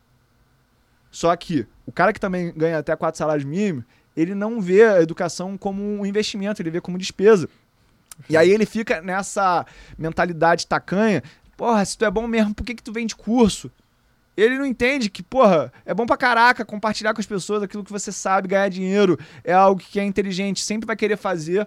E você tem acesso a pessoas, cara. Se eu não tivesse vendendo treinamento online, eu não estaria aqui na mesa contigo, eu não teria te conhecido nunca. Perfeito. Então é um todo de que, cara, você é uma pessoa melhor, você aprende mais quando você ensina. E tudo isso faz parte dessa cena que a gente está vivendo hoje. Boa. Cara, e, e se a gente partir para um lado mais técnico aqui, é, Tio Uli é operador de tendência? A gente considero falando de day trade, swing trade ali, Tio Uli é operador de tendência? operador de tendência. Até porque eu, esse ano, fiquei ali de março a abril operando day trade no mini contrato do S&P. Fiz Tá. ali uns 280 mil. Ah, meu Deus. A, paradinha do resultado que você mostrava a mão. É, é, exatamente. Tá. E eu já vou aqui deixar. Bota aí o high-low, 18 períodos no diário. Não, no 18, diário não. No 15 minutos. Cara, vai dar umas tendências lindas aí pra você operar. Só que se você não for disciplinado, não tiver a parte do comportamental controlada, não adianta nada eu te falar isso. Porque você não vai respeitar os stops que o, o trading stop vai te dar. Tá. Então, hoje em dia, eu vejo que operar day trade em cripto é muito mais vantajoso, até porque os sistemas automatizados que a gente faz é, mostram um resultado positivo. Só que a questão é, eu não quero essa porra pra mim. Esse mês de março mês e mês de abril que eu fiquei dedicado a fazer isso, porque eu tava querendo fazer um desafio lá pro meu grupo de mentorados, é, porra, fiquei estressado pra caralho, é, eu, é, nesse nível, eu, com a experiência que eu tenho, com a vivência que eu tenho, com o conhecimento que eu tenho, porra, eu ficava ali, do- quando eu ia sair de casa pro trabalho, fazendo uma operaçãozinha. Tá. Porque tu começa a engajar nesse comportamento que é negativo. Sim. É a mesma coisa do cara que bebe, é a mesma coisa do cara que tá viciado em ser infiel no casamento. Tá. Você tem que dar um basta em certos comportamentos, porque em algum momento ele vai te controlar, não é você que vai controlar mais ele. Perfeito. Você opera à tarde? Cara, eu opero, na verdade, nos últimos 15 minutos. E isso aí é uma coisa que o iniciante, principalmente da análise técnica, ele, tem não muita entende- dificuldade Ah, com de certeza. esperar a confirmação do candle. Tá. Então, como os meus backtests eles foram feitos com base no fechamento, eu preciso reproduzir um operacional que seja igual ao backtest que eu fiz. Então o cara ele faz um backtest lá que tá sempre lidando com fechamento e ele tá operando todo dia meio-dia. Ah, não tem jeito. Ou seja, tu não tá sendo disciplinado naquilo que você testou. Então, Perfeito. o meu operacional ele acontece nos últimos 15 minutos, exatamente porque eu opero num volume que, por exemplo, em opções você não consegue abrir mais de 200 mil opções no mesmo vencimento. Papel, você também não consegue botar uma ordem de mais de 200, 200 mil vales para comprar de uma vez só. Então eu tenho que ficar botando Ah. várias ordenzinhas ali para sair os volumes que eu opero. Tá, é, puta, pro iniciante ele sofre pra caramba. No que? Ué, se a gente for, for colocar ele basicamente pra falar, cara, tu vai operar os últimos 15 minutos, né? Tudo bem, você, tipo, você tem ali uma, igual você falou, ah, das ordens, etc e tal, mas você opera num tamanho diferente também, Uhum. né? O iniciante opera um minuto, etc. É, ou um minuto, ó, um, um mini, Uhum. ou opera lá no, no, no- no fracionário, seja lá onde for. Eu não sei se essa estratégia serve também pra ação. Sim. Essa serve também. Você ensina isso no seu curso? Cara, eu ensino o sistema de trend follow. Eu cost... Um dos grandes. A big idea do meu canal é a faça por conta própria. Tá. Exatamente porque eu tenho muito claro que investir em fundo ativo é o maior golpe que existe legalizado. Eu estudei com os caras que são gestores de fundo. Eu fiz as faculdades que eles fez, eu fiz os mestrados, eu fiz os MBA que esses caras fazem. Tá. Então, eu acredito que realmente para você gerar retorno para o cara do varejo, ele tem que fazer por conta própria, porque os próprios custos vão eliminar qualquer vantagem que esse gestor tenha. Não é que o gestor seja ruim, é Tá. que os custos vão eliminar essa vantagem que ele te gera. E Tá. aí, as pessoas elas não entendem, e aí eu vou ser um pouco mais técnico aqui, tá? Quando você tem um fundo ativo e esse benchmark é o IBOV, você tá falando só do risco de mercado, que é o beta. Só que se você fizer uma estratégia de factor investing, vamos falar aqui que você vai botar momentum, vai botar valor, vai botar tamanho e vai botar mercado na tua carteira. Você está assumindo riscos aqui e é por isso que você vai superar o Ibovespa. Tá. Então você está dando dinheiro pro gestor simplesmente porque você é ignorante no sentido literal da palavra. Você não sabe que ele está sendo remunerado por um risco chamado tamanho, por um risco chamado é, momento, por um risco chamado valor. E ele está ganhando essa performance com base nisso. Então Perfeito. você pode aprender a fazer isso em casa e levar esse dinheiro para casa. E não é difícil. Cara, vamos lá. Ninguém gosta de perder. Ninguém gosta de perder. Fala, ah, perdi, tô feliz. Isso aí também é, quebra o artigo do Markowitz, é, que- porque dentro desse artigo do Markowitz 52, ele fala que o investidor não tem preferência dentro da curva de distribuição de retornos. Tá. E isso aí, que você acabou de falar, que ninguém gosta de perder, já quebra toda a estrutura lógica da linha racional do mercado, e aí você começa a entrar na linha da, das finanças comportamentais, que é o Kahneman, que é o, o, o grande fundador, né? Perfeito. E aí, assim, um dos maiores é, é, é, desafios, ao menos na minha opinião, para o indivíduo que chega no mercado financeiro é ele aprender, aprender basicamente que a perda faz parte, iniciar, né, esse processo todo que você falou, enfim, esse desenvolvimento, ser neutro, né, etc. E parece ser algo assim, né, falar uns seis meses eu, eu, eu, não acredito que o cara demora seis meses fazer vai demorar muito mais tempo, né? minha, minha opinião. E você é um cara que não gosta de perder. Você faz festa quando você perde? Não, né? Não, Não faz festa. Beleza. nem posto. Boa, perfeito. Puta, aí tu tocou no outro ponto aqui. Aí tu. vamos lá, vamos, deixa eu, deixa eu pegar um primeiro, né? Eu vou até anotar aqui, o pessoal, inclusive, acha que eu fico com esse tablet aqui contando história, né? É, Posso desenvolver, vou- então, em eu cima vou, disso? Eu vou, eu vou, eu vou falar. Deixa eu. Deixa eu voltar lá. Pô, tu falou do negócio. é foda. Ó. Como, como que você lida com as perdas? No, no sentido de, perdeu. Uma perda considerável. Vamos lá. Dentro do seu risco. Você assumiu o risco e tal. Aí tu perde, sei lá, quatro dias seguidos, às vezes. Tu tá, tu tá com o dedo torto. Né? Perde lá, puta, cara, esse mês, tá- esse mês tá, tá, tá foda. Eu sei que você tem toda essa preparação, você tem toda essa teoria, etc, enfim e tal. Mas o que, que você faz? O que, que você pensa? O que, como que você sistematiza isso pra passar por isso rápido? Às vezes, às vezes você tem que viver o teu deserto. Eu, depois que comecei a fazer conteúdo na internet, comecei a entender que a linguagem bíblica é a linguagem acessível. E é por isso que eu, hoje em dia, busco muito conhecimento de finanças dentro da Bíblia, né? Então a parábola do semeador de Mateus fala que você vai ter algumas sementes, algumas vão queimar no sol, outras vão ficar presas nos espinhos, as aves rapinas vão comer outras, só que algumas sementes vão germinar e vão multiplicar 30, 60 e 90 vezes. Basicamente está Ah. falando de payoff, de assimetria Certo. nisso, na parábola do semeador. Então a gente precisa entender que faz parte do game jogar isso. Eu uso uma metodologia de risco do professor Van Tarp. Conhece o professor Van Tarp? Já, um sim, R? Sim, tem o. Então eu Tem- uso a tem metodologia vários um livros R. dele, né, cara? Super Trader, Trading Beyond the Matrix. Porra, infelizmente ele morreu. Gostaria muito de ter feito um treinamento presencial com ele. Cara, mas o grande problema dessas pessoas no mercado, Vasco, é o seguinte: tudo tá na tua identidade, né? Todo o resultado que você tem é baseado na identidade que você carrega. Tá. Então as pessoas que entendem que são imagem e semelhança de Deus, elas têm muito mais poder. Isso aí eu não tenho vergonha de falar e posicionar aqui o meu mapa de mundo para as pessoas. Então, muitas pessoas elas vêm com uma identidade do seu trabalho. Então, por exemplo, se você é engenheiro, médico, piloto de avião, advogado, você contrataria um advogado que ganhou somente 55% das causas dele? Provável. Você se operaria com um médico que ele salvou a vida somente de 57% dos pacientes dele? Você entraria num avião onde aquele piloto ele só consegue pousar bem 59% dos voos? Não, né?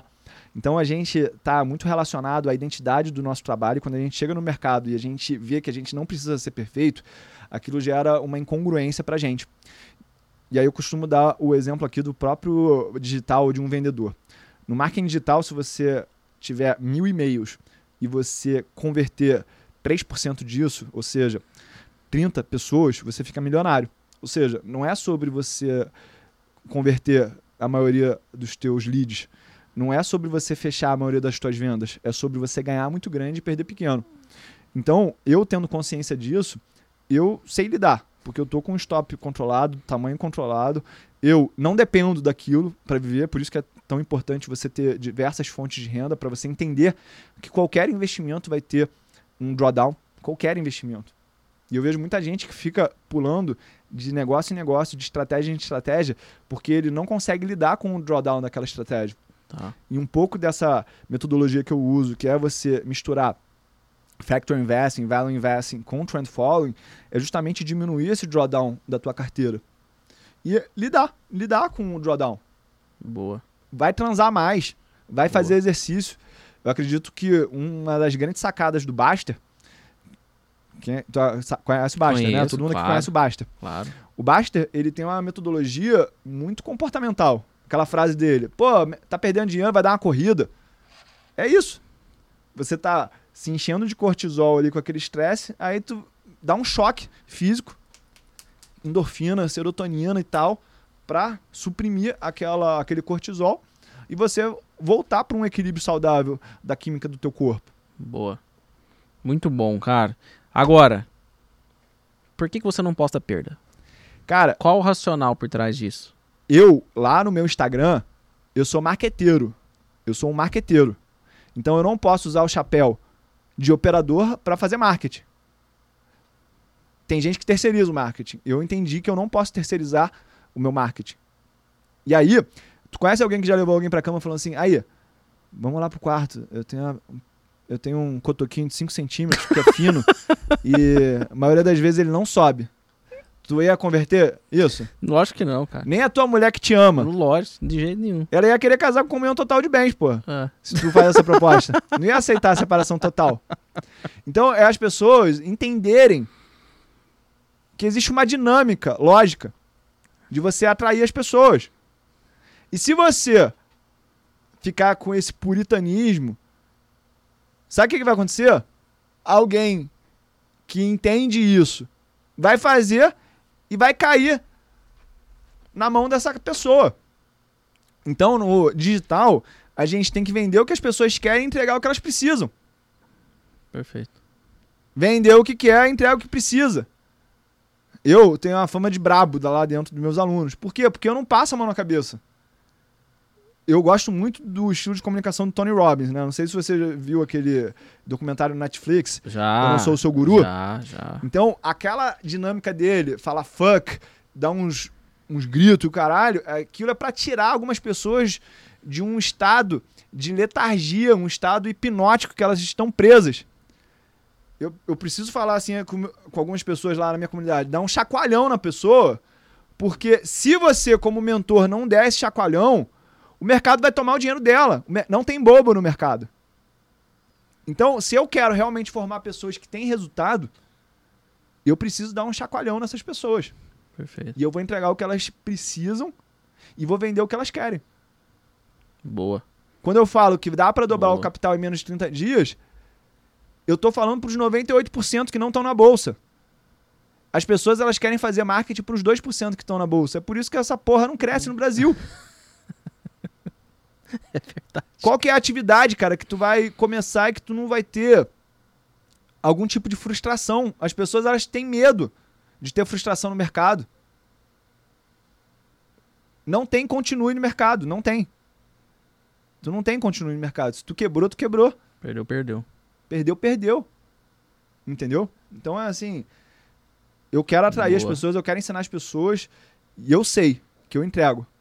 Porque tem mais de, mais de 10 alunos que viraram analistas, não é à toa. Eu tenho aluno e eu falo assim pra eles, cara, vocês vão chegar aqui, vamos botar num pedestal. E eu quero te falar que só quem merece estar num pedestal é Jesus. Todo mundo aqui é falível. Só que eu sei que quando você tiver formado como meu aluno, tu vai falar mal de mim. Porque realmente, quando você aprende, é quando tu esquece quem te ensinou. Tu lembra quem te ensinou a ler e escrever? Porra, Mas isso talvez seja um dos maiores aprendizados que você teve na vida. Com certeza. E eu tenho um aluno que hoje em dia é infoprodutor, vendendo treinamento, que os caras falam mal de mim. E eu não levo isso pro pessoal. Essa história aí da neutralidade, gente, eu sugiro que vocês leiam um livro chamado O Poder versus a Força, do David Hawkins, tá? Então existem níveis de consciência, os níveis de consciência, eles vão deixar muito clara a frequência cerebral que você tá. Então, a principal, o principal nível de consciência que as pessoas vivem é a angústia, o medo. Isso te trava. Tem muita gente aí que deixa de fazer o que quer por medo, né? Muita, mas a maioria das pessoas. Qual que é o nível de consciência de Jesus Cristo? Amor incondicional. Quando bate numa face, você vira outra. E a dualidade é um nível de consciência abaixo.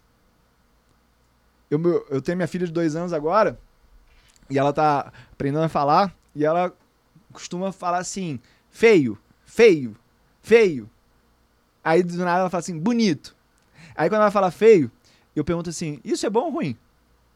Quando alguém fala alguma coisa assim pra me dar um choque, me botar num corner, eu falo assim, mas isso é bom ou ruim? Porque quando eu vejo que a pessoa ela vê o mundo no preto ou no branco, eu vejo que ela tá no nível de consciência abaixo. E aí eu ajusto a minha linguagem, a minha comunicação pra essa pessoa. Pra você entender, cara, que por trás de qualquer atitude, isso é um conceito da PNL, existe uma intenção positiva. O estuprador, ele tem uma intenção positiva. Ele quer ter uma conexão pro resto da vida com aquela pessoa. Porque ele provavelmente é um psicopata que não sente emoção e ele quer se conectar com alguém, mas não consegue. Então isso é muito louco, cara. Você entender que o que, que o fumante ele quer? O fumante, normalmente, ele tem uma respiração muito superficial. Qual que é o momento que ele para realmente para respirar fundo?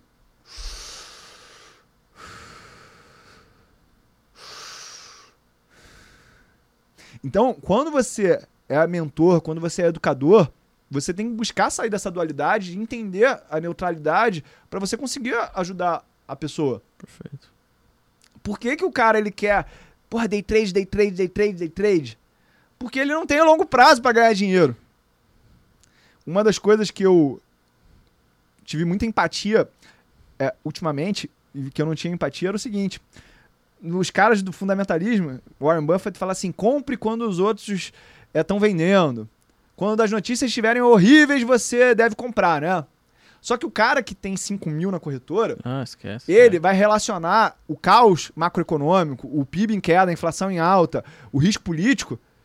Será que eu vou ter emprego na semana que vem? Será que eu vou ter emprego no mês que vem?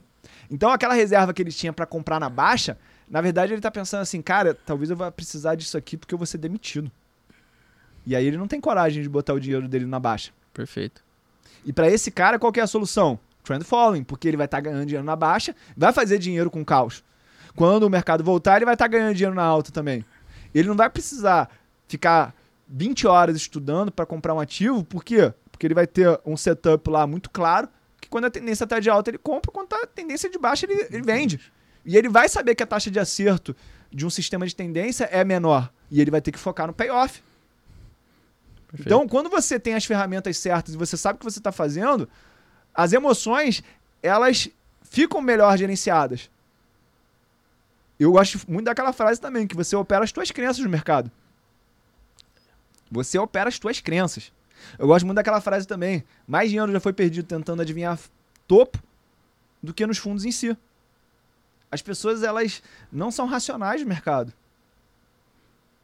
E a teoria que a gente aprende, quem fez engenharia, quem fez MBA, quem fez faculdade e aprendeu de finanças, você aprende a teoria clássica, onde a premissa é: existe uma curva normal, os retornos são distribuídos dessa maneira e o investidor é racional. Só que a última coisa que a gente sabe que o investidor é é ser racional.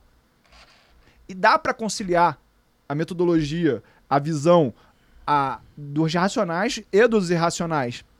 Existe uma teoria de mercados adaptativos, aonde fica muito claro quando você entende de distribuição estatística que quando o Barça ele fala da boca do jacaré aberto, ele está falando exatamente dos 2,5% que são as extremidades da cauda longa. Perfeito. Então você não vai poder operar todo dia se você parte da premissa que o mercado não tem uma curva de distribuição normal.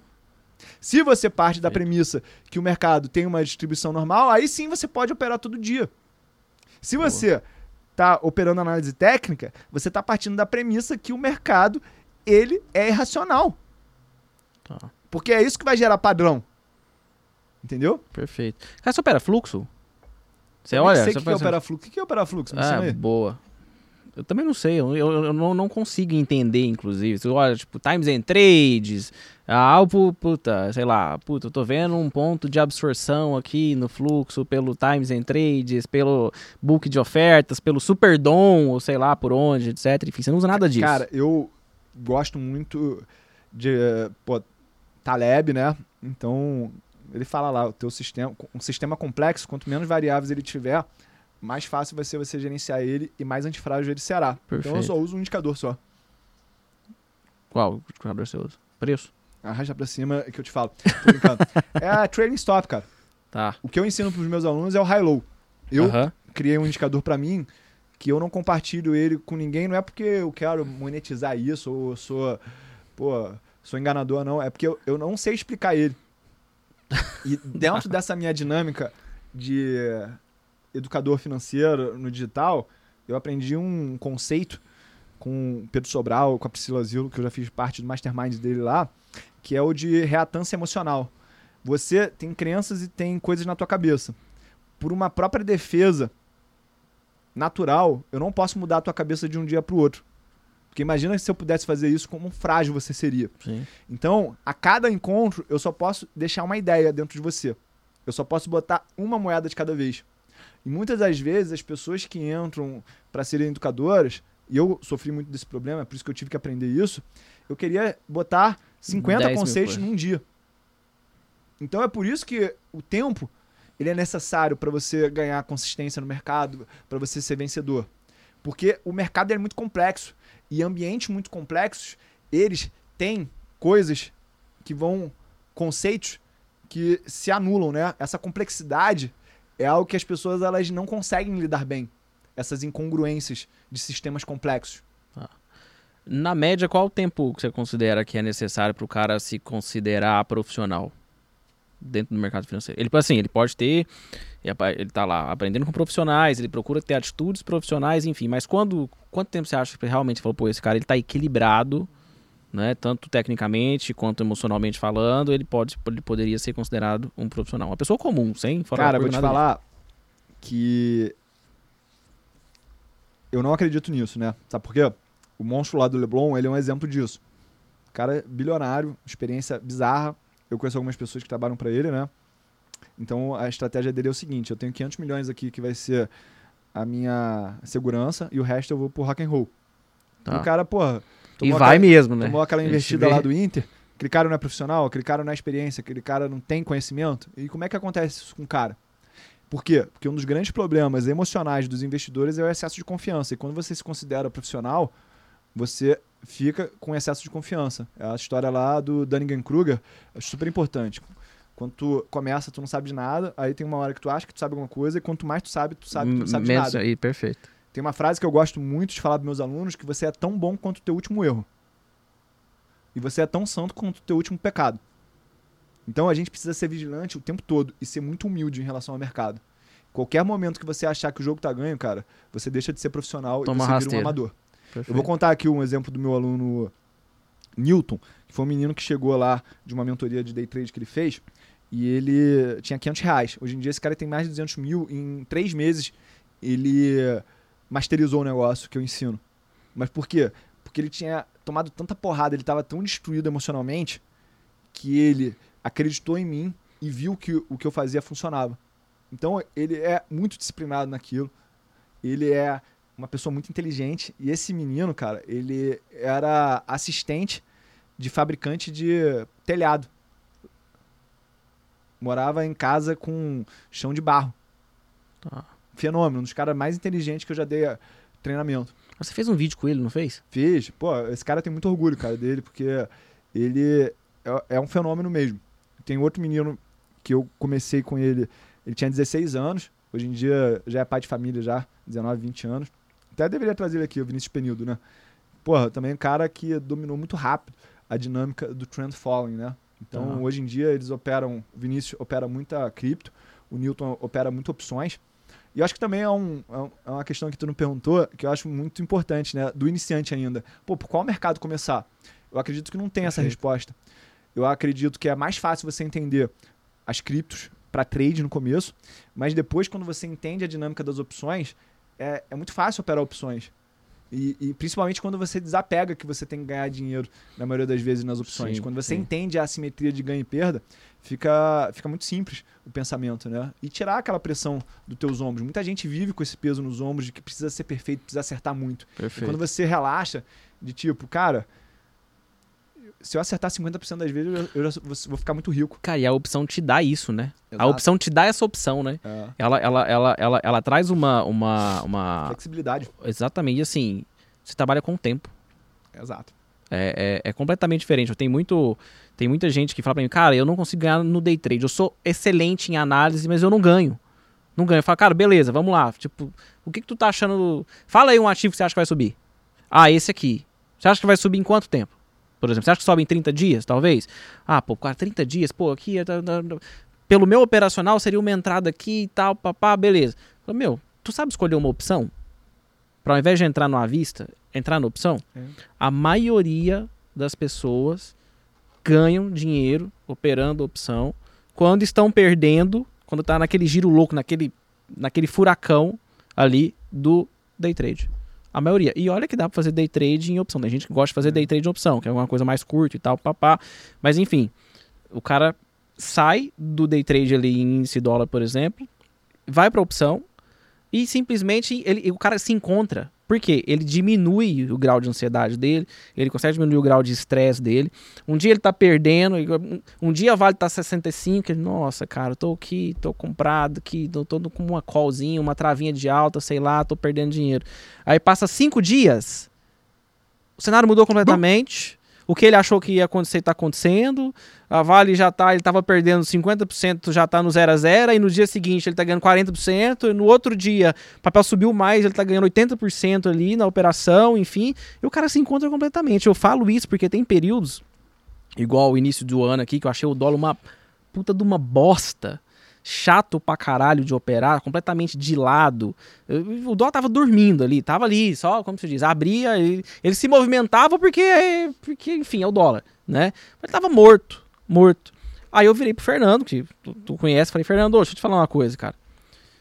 Eu sou uma bosta de opção. Uma bosta. E a gente já fez muita dobradinha. Tipo assim, eu olhava, fazia as análises tal, papá falava, cara, esse papel tá legal. Falou assim, fala aí, fala aí uma opção. Eu acho que o alvo é tal, acho que etc e tal. Aí ele fala, pô, opção tal, opção tal. Um dia ele falou assim, porra, tem que aprender a escolher esses negócios, tu acerta pra cacete. Falei, mano, então, eu sou ruim nessa porra e tal. Aí chamei o Fernando e falei assim, cara, dá, dá o link do teu curso aí, mano.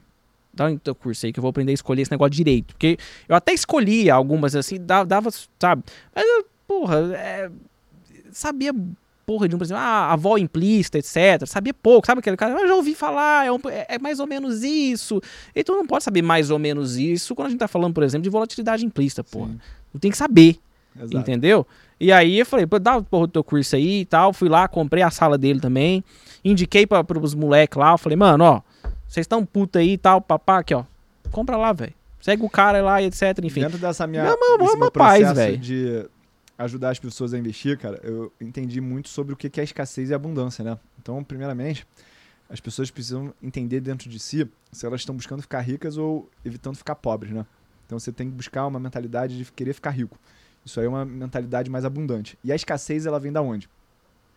Provavelmente, as pessoas... Todo mundo tem um nível de escassez, né? Sim. Então, isso acontece na nossa infância de promessas que foram feitas pelos teus pais e não foram cumpridas.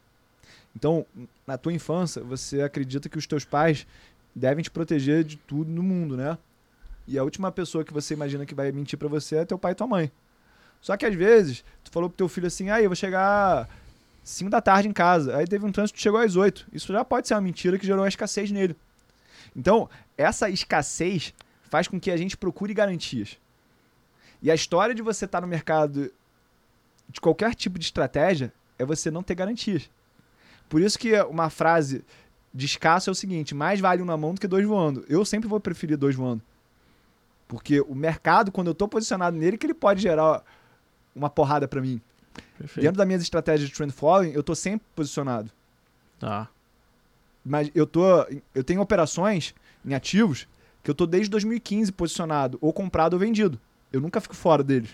Boa. Para mim, o maior risco no mercado é estar 100% em renda fixa. Porque se o mercado ele acelera e faz um- um- uma vantagem em relação à renda fixa, não supera mais.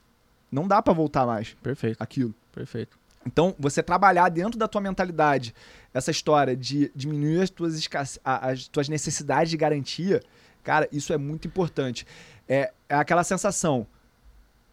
Isso é bíblico também, né? Quando, você, quando os apóstolos estavam lá na- no meio da tormenta, na Galiléia, Jesus estava lá dormindo, né? Tranquilaço, na tempestade. E acho que é um pouco isso que o trader, o investidor, ele precisa desenvolver. Tá tranquilo, meditando na, na tempestade. Porque quando você sabe o qual que é o teu norte, ou seja, você tem um método, um sistema, esse é o teu norte. Você sabe que toda vez que der tempestade, você sabe para onde que você tem que apontar. Então, como é que eu vou estar perdido no mercado? Mercado louco. O mercado já é louco. Sim. Teve outra coisa que eu aprendi muito dentro da igreja. E eu comecei na igreja porque minha esposa é filha de pastor, ela é apaixonada por Jesus, espiritualidade, assim. Isso é uma das coisas que mais me deixa apaixonado por ela. Essa sensibilidade. Eu adoro ver minha esposa fazendo oração, cara. Porque é uma maneira dela, de eu ver o coração dela aberto ali pra mim. Então eu sei o que, que tá passando na cabeça dela, porque ela tá falando com Deus pela gente, né? Então, eu tenho muitos casos na minha família de bipolaridade, depressão, e sempre tive medo disso ser genético e eu ter isso. E aí eu tava lá na igreja, acompanhando minha esposa, e pra você aí que não gosta de acompanhar a tua esposa na igreja, pensa que você gostaria que ela tivesse num jantar de negócios contigo, te prestigiando? Imagina a vergonha que ela tem. Vergonha que eu tô usando a palavra pesada, né? Imagina a situação dela ir pra igreja lá sozinha, todo final de semana sem o marido dela. Tu quer isso pra ela mesmo, se tu ama ela? Então vai lá, mesmo que seja pra dormir, ficar no Instagram, que é o que fazia no começo. E eu escutei uma vez que só Deus é estável. Só Deus vai estar de braços abertos toda vez que você precisar dele. A natureza do ser humano é a instabilidade. E as pessoas, elas vêm pro mercado querendo estabilidade, ao invés de você abraçar a instabilidade. O a trilogia Dark Knight Batman tem muitas questões filosóficas ali para quem sabe apreciar isso e já estudou de filosofia, né? E o Bane, ele fala uma coisa pro Batman uma hora que é o seguinte: você adotou a escuridão, eu nasci na escuridão. Então, quando você tem na tua identidade que você nasceu na escuridão, que é a volatilidade, porra, eu quero mesmo é que dê rock and roll, irmão. Sim. Eu acho muito chato o mercadinho parado de lado. Não, já Porra, aquele reme-reme ali, ó. E eu não gosto de ser lançador, né, de opção. Tá. Eu também tenho a crença que tudo aquilo que te traz conforto emocional provavelmente não é rentável. Tá. Então a questão é, eu comecei lá na academia pegando 5 de cada lado do supino. Hoje em dia eu pego 50 de cada lado do supino. Ou seja, por que, que eu não vou desenvolver minha mente então para aguentar mais peso, mais carga? Boa. E é exatamente isso que eu procuro no momento que eu leio. É isso que eu procuro quando eu faço meus treinamentos de autodesenvolvimento, participo das imersões. É desenvolver a musculatura emocional. Não é querer sofrer, porque tem gente também que às vezes tem um sentimento de sadismo que às vezes o cara tá perdendo dinheiro ali porque na verdade ele tá querendo sentir dor, porque ele só se sente vivo quando ele tá sentindo dor. Isso aí provavelmente também vem de algum trauma dele. Mas é só entender que marcar uma não faz bom marinheiro, não. Boa. Explica pro pessoal que tá ouvindo, é, é, puta, você falou, ah, eu não gosto de ser lançador. O que É. que isso quer dizer? É, existe um lançador no marketing digital, esse eu gosto, tá? Esse, esse você curte, né? Dentro das opções, a gente pode ser titular ou a gente pode ser lançador. Titular é aquele que tira dinheiro do bolso. Lançador é aquele que recebe dinheiro no bolso dele. O titular ele vai ter um direito, quem é lançador vai assumir uma obrigação. Na maioria das vezes, 80% das vezes, o lançador ele vai estar ganhando dinheiro. Mas quem vai mudar de patamar, quem vai fazer as operações que vão realmente ser muito assimétricas, que vão dar aquela porrada linda, é quem é titular. Perfeito. Mais claro do que isso, impossível. Cara, é, você, puta, você mencionou vários livros aqui, enfim.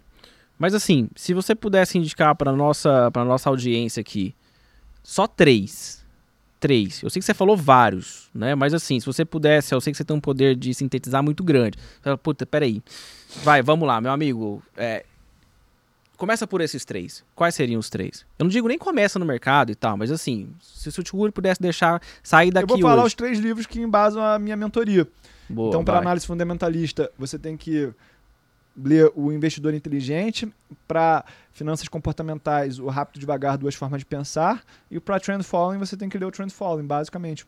Boa. Aí, você, curioso, vai ver ali um pouco do antifrágil, que eu acredito que muito pouca gente realmente Tá. entende o conceito, o conceito do, do, do- da curva assimétrica, do- tá. do pensamento exponencial. As pessoas elas têm pensamento linear. Eu gosto muito do livro Diálogo Interno. Não sei se você já viu. As, Sabia que tem um falar, diálogo interno? falar. Ele tá falando na tua cabeça a vida inteira e tem gente que nem sabe que ele existe, irmão. E você cuidar do teu diálogo interno talvez seja uma das coisas mais importantes e que te levam para outro patamar. Quem é o autor do diálogo então? Cara, eu não sei. Eu posso até ver aqui é, o que que é, qual que é. Eu posso depois a gente pode botar na descrição da- Pode, do pode. episódio os livros aí. Claro que pode. É, mas hoje em dia eu tô lendo muito sobre linguística, né? Que é outra coisa importante. Como que os sentimentos, eles interagem dentro da nossa cabeça. Eu, depois que comecei também a entender essa dinâmica bioquímica, sugiro muito aí a molécula do mais, né? Dopamina. Porque tem muita gente no mercado que trabalha com base em ganhar dinheiro. Tá. E aí ele fala assim, cara, quando eu ganhar esse dinheiro aqui, eu vou parar. E por que que não consegue parar? Por que que às vezes, vamos falar até do que a gente estava falando aqui em off, tu opera só nas três primeiras horas, né? Nove ao meio-dia, Eu não normalmente. sei se você já viu uma sequência de vídeos do Mark Douglas que tem no YouTube de graça, que ele fala lá de um caso de um cliente dele que ganha dinheiro de manhã e perde de Perde à tarde, o tarde. que ganhou. Aham. É exatamente porque você não está gerenciando bem a tua dopamina. E existe dopamina de alto valor e existe dopamina de baixo valor no mundo. E isso cria polaridade e cria é, desigualdade. Porque nós que somos bem-sucedidos, a gente gera dopamina quando a gente tem resultado. Tá. O cara que não é bem-sucedido, ele precisa de dopamina também. Só que como é que ele a- consegue essa dopamina? Jogatina, álcool, carboidrato simples E prostituição. e prostituição, pornografia. Entendeu? Tá. Então, você gerenciar a tua dopamina é gerenciar os teus impulsos também. E o cara que não consegue gerenciar impulso, ele tá entrando na hora errada, ele tá saindo na hora errada. E isso tem muita relação com o teu peso, com o tipo de alimentação que você tem, com a quantidade de álcool que você ingere. Existe um estudo científico mostrando que quanto mais álcool você ingere, menos resposta você tem da- do teu cérebro, da tua parte frontal, córtex pré-frontal. Você começa a tomar muita decisão pela amígdala. Então, pro cara que gosta de tampar na cachaça, esse cara vai ter problema de respeitar os stops dele. E infelizmente, a gente tem no Brasil uma dinâmica onde a gente acha engraçado ficar doidão. A gente bate palma pra isso. João Canabrava era muito lindo, Zeca Pagodinho, o pessoal bate palma. E se você tá fazendo conteúdo na internet e você estimula as pessoas a beberem álcool, você tá atraindo gente que é gado. Então você vê aí os maiores da internet que gostam de tomar um vinho, tomar um uísque, tomar uma cerveja. Eu não sei se eles fazem isso de maneira consciente, mas eles estão atraindo gado para eles. Muito bom. Existe um gene na tua cabeça que é exatamente aquilo que eu falei antes da tua capacidade de ter a tua mente mudada por outras pessoas. Então, países onde a gente tem uma visão do álcool como se fosse algo engraçado, legal, é- são países onde as pessoas tendem a ser mais gado. Show. Muito bom, caralho, velho. Falamos de tudo aqui nessa bagaça hoje. Que Não, Tem loucura. mais coisa ainda pra falar, irmão. Cara, e deixa eu te falar uma coisa. Acredito muito que fazer jejum intermitente é uma, é, é uma ferramenta preciosíssima para você lidar com esses teus impulsos. Quando a Bíblia fala para você fazer jejum, de alguma forma, ela tá falando para você controlar a tua carne. Quando você começa a sentir fome e você começa a fazer jejum de mais de 24 horas, você começa a entender como é que o teu pensamento ele fica mais claro. Se você for atrás de biohacking do Vale do Silício, os caras, eles, quando vão fazer as- os hackathon, eles estão todos em jejum. Exatamente pra cabeça ficar muito mais clara. Eu, quando vou fazer evento presencial, eu não como durante as 24 horas. Toda segunda-feira eu faço jejum de 24 horas. Não, mas tu não pra- come, eu fico morto. Se eu não comer, eu morro, caralho. Então- eu, fico, eu fico arrebentado, cara. Então, tu vai começar a desenvolver isso na tua cabeça. Que toda vez que você sentir muita fome, você vai, no meu caso, né, eu vou falar com Deus, vou fazer um jejum espiritual e vou me conectar. A meditação transcendental O, o, o negócio é você fazer 15 a 20 minutos por dia a repetição de um mantra, né? Só que Ah. você vai ver que você não consegue fazer isso. E muitas das pessoas que querem fazer meditação falam assim, pô, mas eu não consigo ficar ali 15 minutos, eu sempre me distraio. É exatamente esse o desafio. Você não se distrair. E aí, quando você já tá num alto nível de meditação, é como se o mundo tivesse em câmera lenta. Tá. Você enxerga as coisas com mais clareza. Por quê? Porque os teus sentimentos eles estão menos aflorados. Sentimento é bom. Quando eu tive a oportunidade de entrevistar lá o Henrique Meirelles no meu canal, ele falou isso muito claramente. As emoções, elas são uma aliada. Só que você tem que aprender a acolher as tuas emoções. As pessoas, na verdade, elas têm medo das emoções dela. Só que as tuas emoções, elas podem te impulsionar se você us- usar elas da maneira correta e te proteger se você também souber se blindar delas. Boa. Muito bom. Cara, a gente pode marcar parte 2 desse, desse episódio aqui, não? Dá pra fazer uma parte 2 aqui. 2, 3. Puta, dá pra pegar. Pô, isso aqui eu comecei a falar pouco livro, cara. Dá pra. Não, eu- porra, dá pra nichar aqui, cara. Dá pra fazer um podcast específico de X. Eu sugiro aí pra quem queira entrar mais no mundo de friend following que veja um filme chamado Trading Places, é Trocando as Bolas. Dan Aykroyd e Eddie Murphy.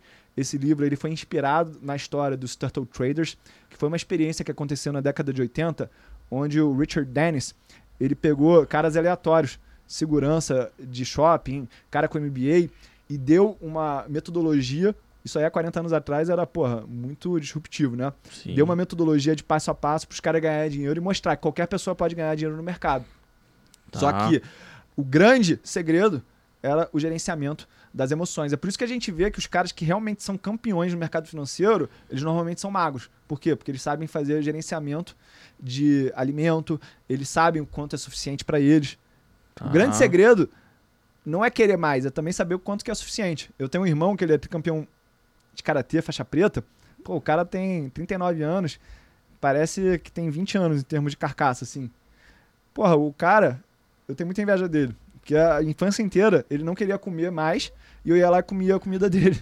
Pô, Mas esse meu irmão, beleza. cara, ele, ele é tão bom em gerenciar os impulsos dele que até dinheiro ele sabe quanto que é bom. Boa. E foi ele que me ensinou que nem todo mundo é tarado do mercado financeiro. Porque eu- quando eu comecei a fazer conteúdo, eu achava que todo mundo era tarado do mercado financeiro. E ele falava assim pra mim: Cara, eu só quero cuidar dos meus filhos e me graduar. Agora ele tá virando faixa preta de jiu-jitsu também. Eu só quero lutar e cuidar dos meus filhos. Eu quero endereçar o problema dinheiro através de uma Boa. fórmula rápida e fácil. Tem?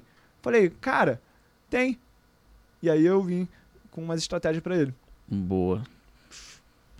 Ô, tio Uli, tem um quadro aqui que a gente chama de bate-bola jogo rápido. Que é até rápido, inclusive. Se você pensar rápido. Porque tem gente aqui que a gente fala assim. Copo. Aí ele para e pensa assim. Hum. Pode ser usado para beber, pode ser Eu usado. prometo que eu vou para... falar a primeira coisa que vier na minha cabeça, tá? Você vai falar? vai ser coisa relacionada a sexo. Infelizmente.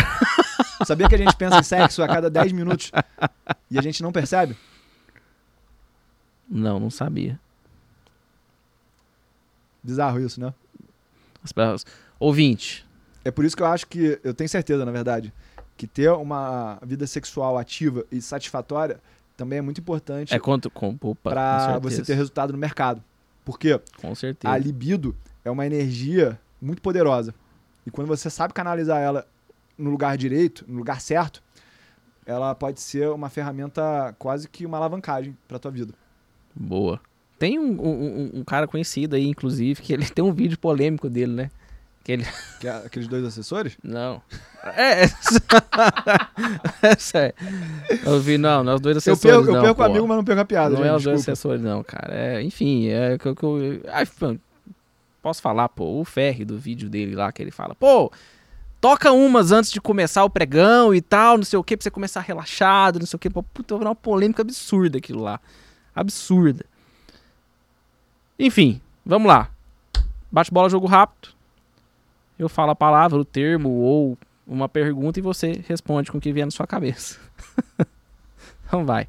Família. Sexo. É, teia, teia de segurança. Boa. Mercado financeiro. Liberdade. Um forte aprendizado. Seja humilde.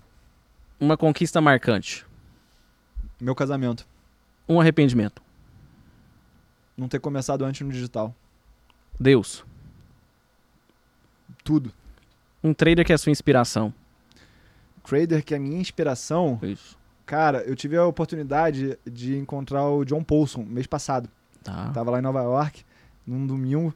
Ele mora lá naqueles prédios lá que é 100 milhões de dólares cada andar.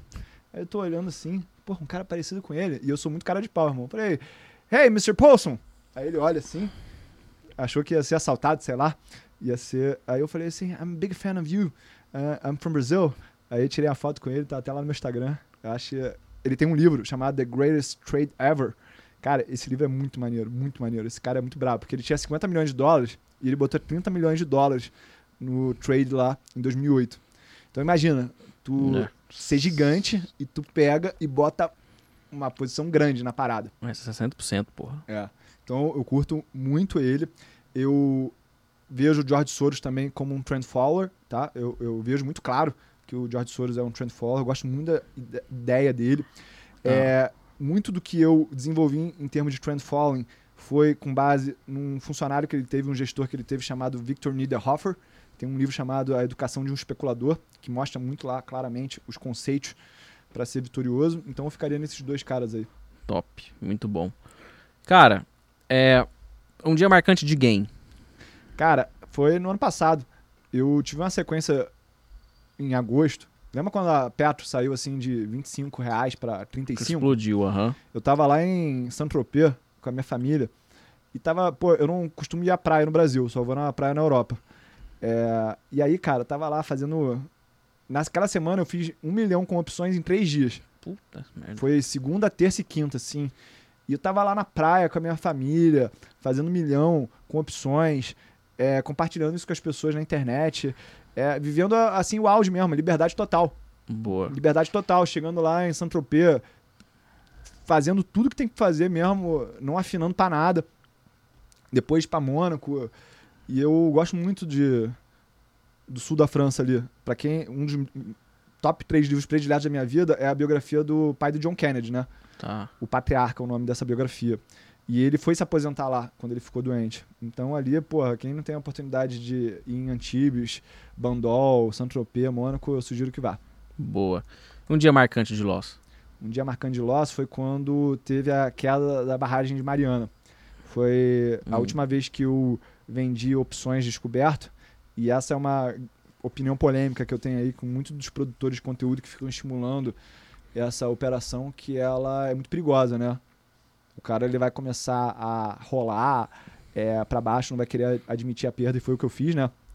Tu já operava já em 2016, 15? Já. Então, Sim, não sei se tu 14. lembra ali, a Vale, ela já tava barata naquela fase. Todo Uhum. mundo sabia que ela tava barata. E ela tava ali na casa dos 16 reais. Eu tava vendendo put ali há um tempão já. Muito tempo. E aí teve a queda da barragem. Nossa, isso foi em novembro. Essa puta explodiu. Essa história começou, foi acabar em dezembro. Só que eu tentei rolar pra baixo.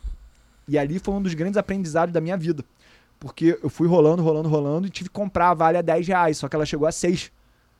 Tá. Hoje em dia ela, pô, ela passou aí de 100 reais em Tá. termos ajustados. Só que é ali que eu vi o real poder das tendências.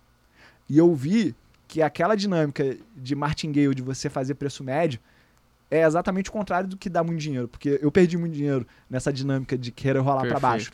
Tá. Quando você aprende a piramidar as suas operações a favor da tendência, é aí que é o maior poder do mercado financeiro. Boa. As, a- as operações que são com os ganhos mais explosivos é quando você piramida a tua operação de opções favor da- a favor da tendência. Boa. Só que isso vai baixar a taxa de acerto e você vai ter que ter mais resiliência emocional para lidar com isso. Tem que ter mais maturidade, né? Tá. E aí foi bom, porque isso aí foi a real humildade, né? Porque eu perdi dinheiro, só que quando teve a queda de Brumadinho, eu recuperei esse dinheiro. Em Certo. termos, assim, em termos aqui falando, né? Porque esse também é um- um- um uma grande armadilha. Você querer recuperar dinheiro. Sim. Aí você tem que esquecer, né? É. É, é dinheiro novo. Depois que passa aí, se você for, for pensar, você fala, puta, eu recuperei o equivalente. Ou eu recuperei e ganhei Não, mais. perdeu, perdeu. Eu tô contando aqui só pra mostrar esse Sim, aprendizado que foi sim. gerado. Porque Perfeito. o evento ele se repetiu, né? Perfeito. Show de bola. É, se o Profit, se o Profit, ou seja, lá onde você opera, né? Se a sua boleta tivesse só um botão, um de compra ou um de venda, pro Boa dólar, pergunta. dólar BRL, né? Compra, pô. Compra. E, e o índice brasileiro? Compra também. Compra também? É. Boa. Eu, eu, eu, tenho consciência desse meu viés, porque como eu comecei no mercado numa mega tendência de alta, eu tenho esse viés naturalmente. E Tá. é por isso que eu preciso de um sistema para operar. Eu não posso operar da minha cabeça. Tá. Boa. Beleza.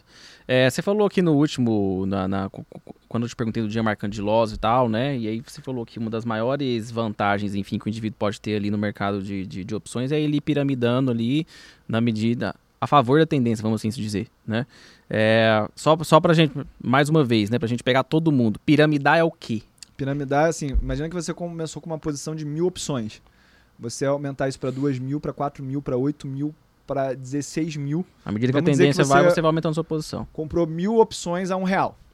Você começou com mil reais. Aí você dobrou esse capital, você vai vender essas opções e vai comprar duas mil a um real de novo. E aí Uhum. você vai ir piramidando isso. Só Perfeito. que a maioria das vezes você vai perder todo o dinheiro e você vai se sentir muito frustrado. Infelizmente, quem opera tendência tem que lidar com isso. Várias vezes você tá com gain e aí daqui a pouco esse gain vira loss e aquela operação que estava linda acaba virando uma perda. É. E aí você entra numa sequência de perdas que aí você fala, cara, eu não vou operar agora não. E é exatamente a operação Que vai dar uma porrada e muitas das vezes o teu resultado como trend follower vai ser uma operação que vai salvar o ano. E é por isso que você não pode perder nenhuma. E essa consciência as pessoas não têm. Um trend follower, ele vai perder dinheiro nove meses no ano e ele vai ganhar três meses no ano só. E é muito difícil lidar com isso para quem é iniciante. Boa. O trader que não estopa é Perdedor. truco, cerveja ou churrasco? É, truco, Truco, cerveja ou churrasco? churrasco. Eu não Churrasco. tomo mais álcool desde o dia 16 de janeiro de 2022. Não tomo refrigerante desde o dia 2 de abril de 2023. É, eu acredito que quem troca cartas é porque não consegue mais trocar é, ideias. Isso é uma frase filosófica, né? De quem começa a jogar muita carta. Então acaba sendo churrasco mesmo. Porque eu acredito Boa. até que JBS Marfrig seja uma das maiores oportunidades fundamentalistas da Bolsa. Nossa, despencou, cara. Tava, Porra, tava, tava linda que essas duas bizarro. pegaram. Tava bizarro mesmo. Brasil. Melhor lugar do mundo. Ah, bom. Quem é o galã do mercado financeiro? Galã? É. Pô, Breia, né? É o primeiro que fala do Breia, é verdade. Quem que é o. Bom que nem pensou. Quem que normalmente é? Ninguém, os caras ficam, não tem, eu amo bonito. Esses caras, esses caras é tudo mal resolvido. Aí você já sabe como é que é, né? Enfim, tô brincando, viu, gente? Mas é verdade, já falei pra eles aqui. Inclusive. Eu também acho o galã do mercado financeiro é o Breia. Resto tudo feio, né? Feio pra caralho, velho. Porra, o Breia é, é bonitão, né? E tal. Olha só, e só aqui pra deixar claro, muito bonito, né? que, que frase horrível essa. Mas também muito competente, claro. Claro, que sim. Estamos falando dele dúvida. aqui, não vamos deixar de deixar isso muito claro. Sem dúvida, o cara conquistou o Luciano de Mendes, o cara é bom. Vamos lá. É... A musa do mercado financeiro. Cara, a musa do mercado financeiro. Irmão, eu sou tão bem casado que eu. Eu sabia que ele ia falar isso, eu tinha Juro por certeza. Deus, eu sou tão bem casado Mano, eu sou quase um vidente. que, eu, que eu nunca parei pra pensar nisso. Mas a- acho que a Betina, né, cara? A Betina? pô, assim, tem muito respeito por ela, porque eu sou aluno dela. Tá. Alguns treinamentos já botou muito dinheiro no meu bolso. Mentira, que a Betina já, já. A Betina também entra na sua mente, então? Pô, eu acho ela muito competente, cara. Porra, velho. Agora, agora eu me sinto até normal. Quando- Porra, a quando- Betina me. A Betina acaba com a minha mente, meme cara. dela, cara, pô, eu, eu achei que ela foi muito injustiçada ali, cara. Muito injustiçada. Ah, foi mesmo. E desde caramba. o começo eu apoiei muito ela, porque aquela mulher ali, cara, ela tem uma força mental absurda. Absurda. É. Ela é muito inteligente, cara. Ela É. tem uma energia feminina e masculina Ela cresceu pra caramba. absurda. Assim, eu sou muito fã dela, muito fã, muito fã. Boa, ah, agora eu tô feliz agora, agora eu posso encerrar o podcast, cara. Eu achei que era só eu. Mano, a Betina ela começa a falar, eu falo, vai, filha, termina logo, passa o link aí. É, pô. O copy dela é um fenômeno, Eu comprei velho. o clube do livro dela Tá. e comprei também o outro curso dela de marketing digital. Muito bom, muito bom. É, eu também, eu, eu- acho ela competentíssima. Assim, o que ela passa, ela passa uma fase difícil, né, cara? Naquela época lá do, do que ela foi cancelada, vamos assim dizer, na internet, né? Pô, queria ser cancelado daquele jeito. por Hum, favor. né? cara, ela, putz. Tu entraria no Big Brother falando nisso? Eu? É. Ah, mano. Eu ia falar toda hora, dobra o capital em menos de 30 dias lá. Até o Boninho me estudar, me expulsar. Eu imaginei que você entraria Irmão, mesmo, cara. É... Eu não tenho dúvida que eu entraria. Sabe por que, que eu não tenho medo de hater? Eu até gosto de hater. Um dos conceitos mais É importantes que as pessoas têm que ter no digital é que você tem que botar o teu cliente. Isso é em qualquer negócio. O teu cliente é o centro da roda de valor. Você já deu mais de 100% em menos de 30 dias operando no mercado de opções? No mercado de opções, não. Só em, em- em futuros. Então, qualquer coisa. Já operou, já deu Já. mais de 100% em menos de 30 dias? Já. Então é possível, não é? Opa! Então, qualquer hate que eu sofra, que eu traga essa verdade pro meu cliente que está no centro da roda de valor, é o custo do meu ensinamento. Se eu tivesse me colocando no centro da roda de valor, aí que eu ia ligar pros haters. Mas a importância de eu botar essa mensagem pro meu aluno e ele entender que é possível realmente ganhar dinheiro no curto prazo no mercado financeiro, é isso que faz eu falar e não tá nem aí pra hater. Porque eu sei Boa. Lembra que eu falei que a família é a teia? Se você não tem uma teia de suporte, em algum momento você vai fracassar na tua vida e tu não vai ter aonde cair. Quando você tem uma esposa, quando você tem uma filha, quando você tem uma identidade clara em Jesus, cara, tu pode tomar a porrada que for, porque você sabe quem é que tá do teu lado. Boa. Muito bom. Ô tio Uli, cara, quem não te conhece ainda, quem quer acompanhar o seu trabalho, enfim, né? Putz, você tem canal no YouTube? Como é que é? Qual que é a sua rede social? Eu tenho um canal no YouTube, Tiuli, no Instagram também, arroba Tiuli. É, eu faço muito conteúdo nos dois. Lá no YouTube eu sou professor, que eu adoro falar muito em conteúdos mais longos. E no Instagram eu dou pílulas de sabedoria, pílula, Boa. biscoitinhos de sabedoria. É um conteúdo mais leve. Eu sugiro que você me siga nos dois. Perfeito. Boa. Bom, se você chegou aqui até o final aqui, você gostou da metralhadora de hoje? Hã? Vai ter corte igual Tramontina aqui hoje, né? É. Esse é figura, viu? É que essa ideia, inclusive, do Samuel aqui, ó. Samuel que deu essa frase de efeito da metralhadora, do vai ter corte igual Tramontina. Sim, o rapaz é um sim. poeta. É, é Alves, vírgula, Samuel. Se você chegou até o final, deixa seu like, deixa seu comentário, fala pra gente o que que você achou do episódio. Gostou, não gostou? Quer mandar o tio Uli pra PQP? Manda aí, cara. Escreve aí o que você achou do episódio, Mano, que eu sinceramente. já fui lá e tem hotel 5 estrelas. Eu, muito bom, hein? inclusive, ele inclusive, ele curte, né? E ó, se inscreve aqui no nosso canal se você não se inscreveu, ativa a notificação, indica isso aqui pros seus amigos e até o próximo episódio. Valeu, tchau, tchau.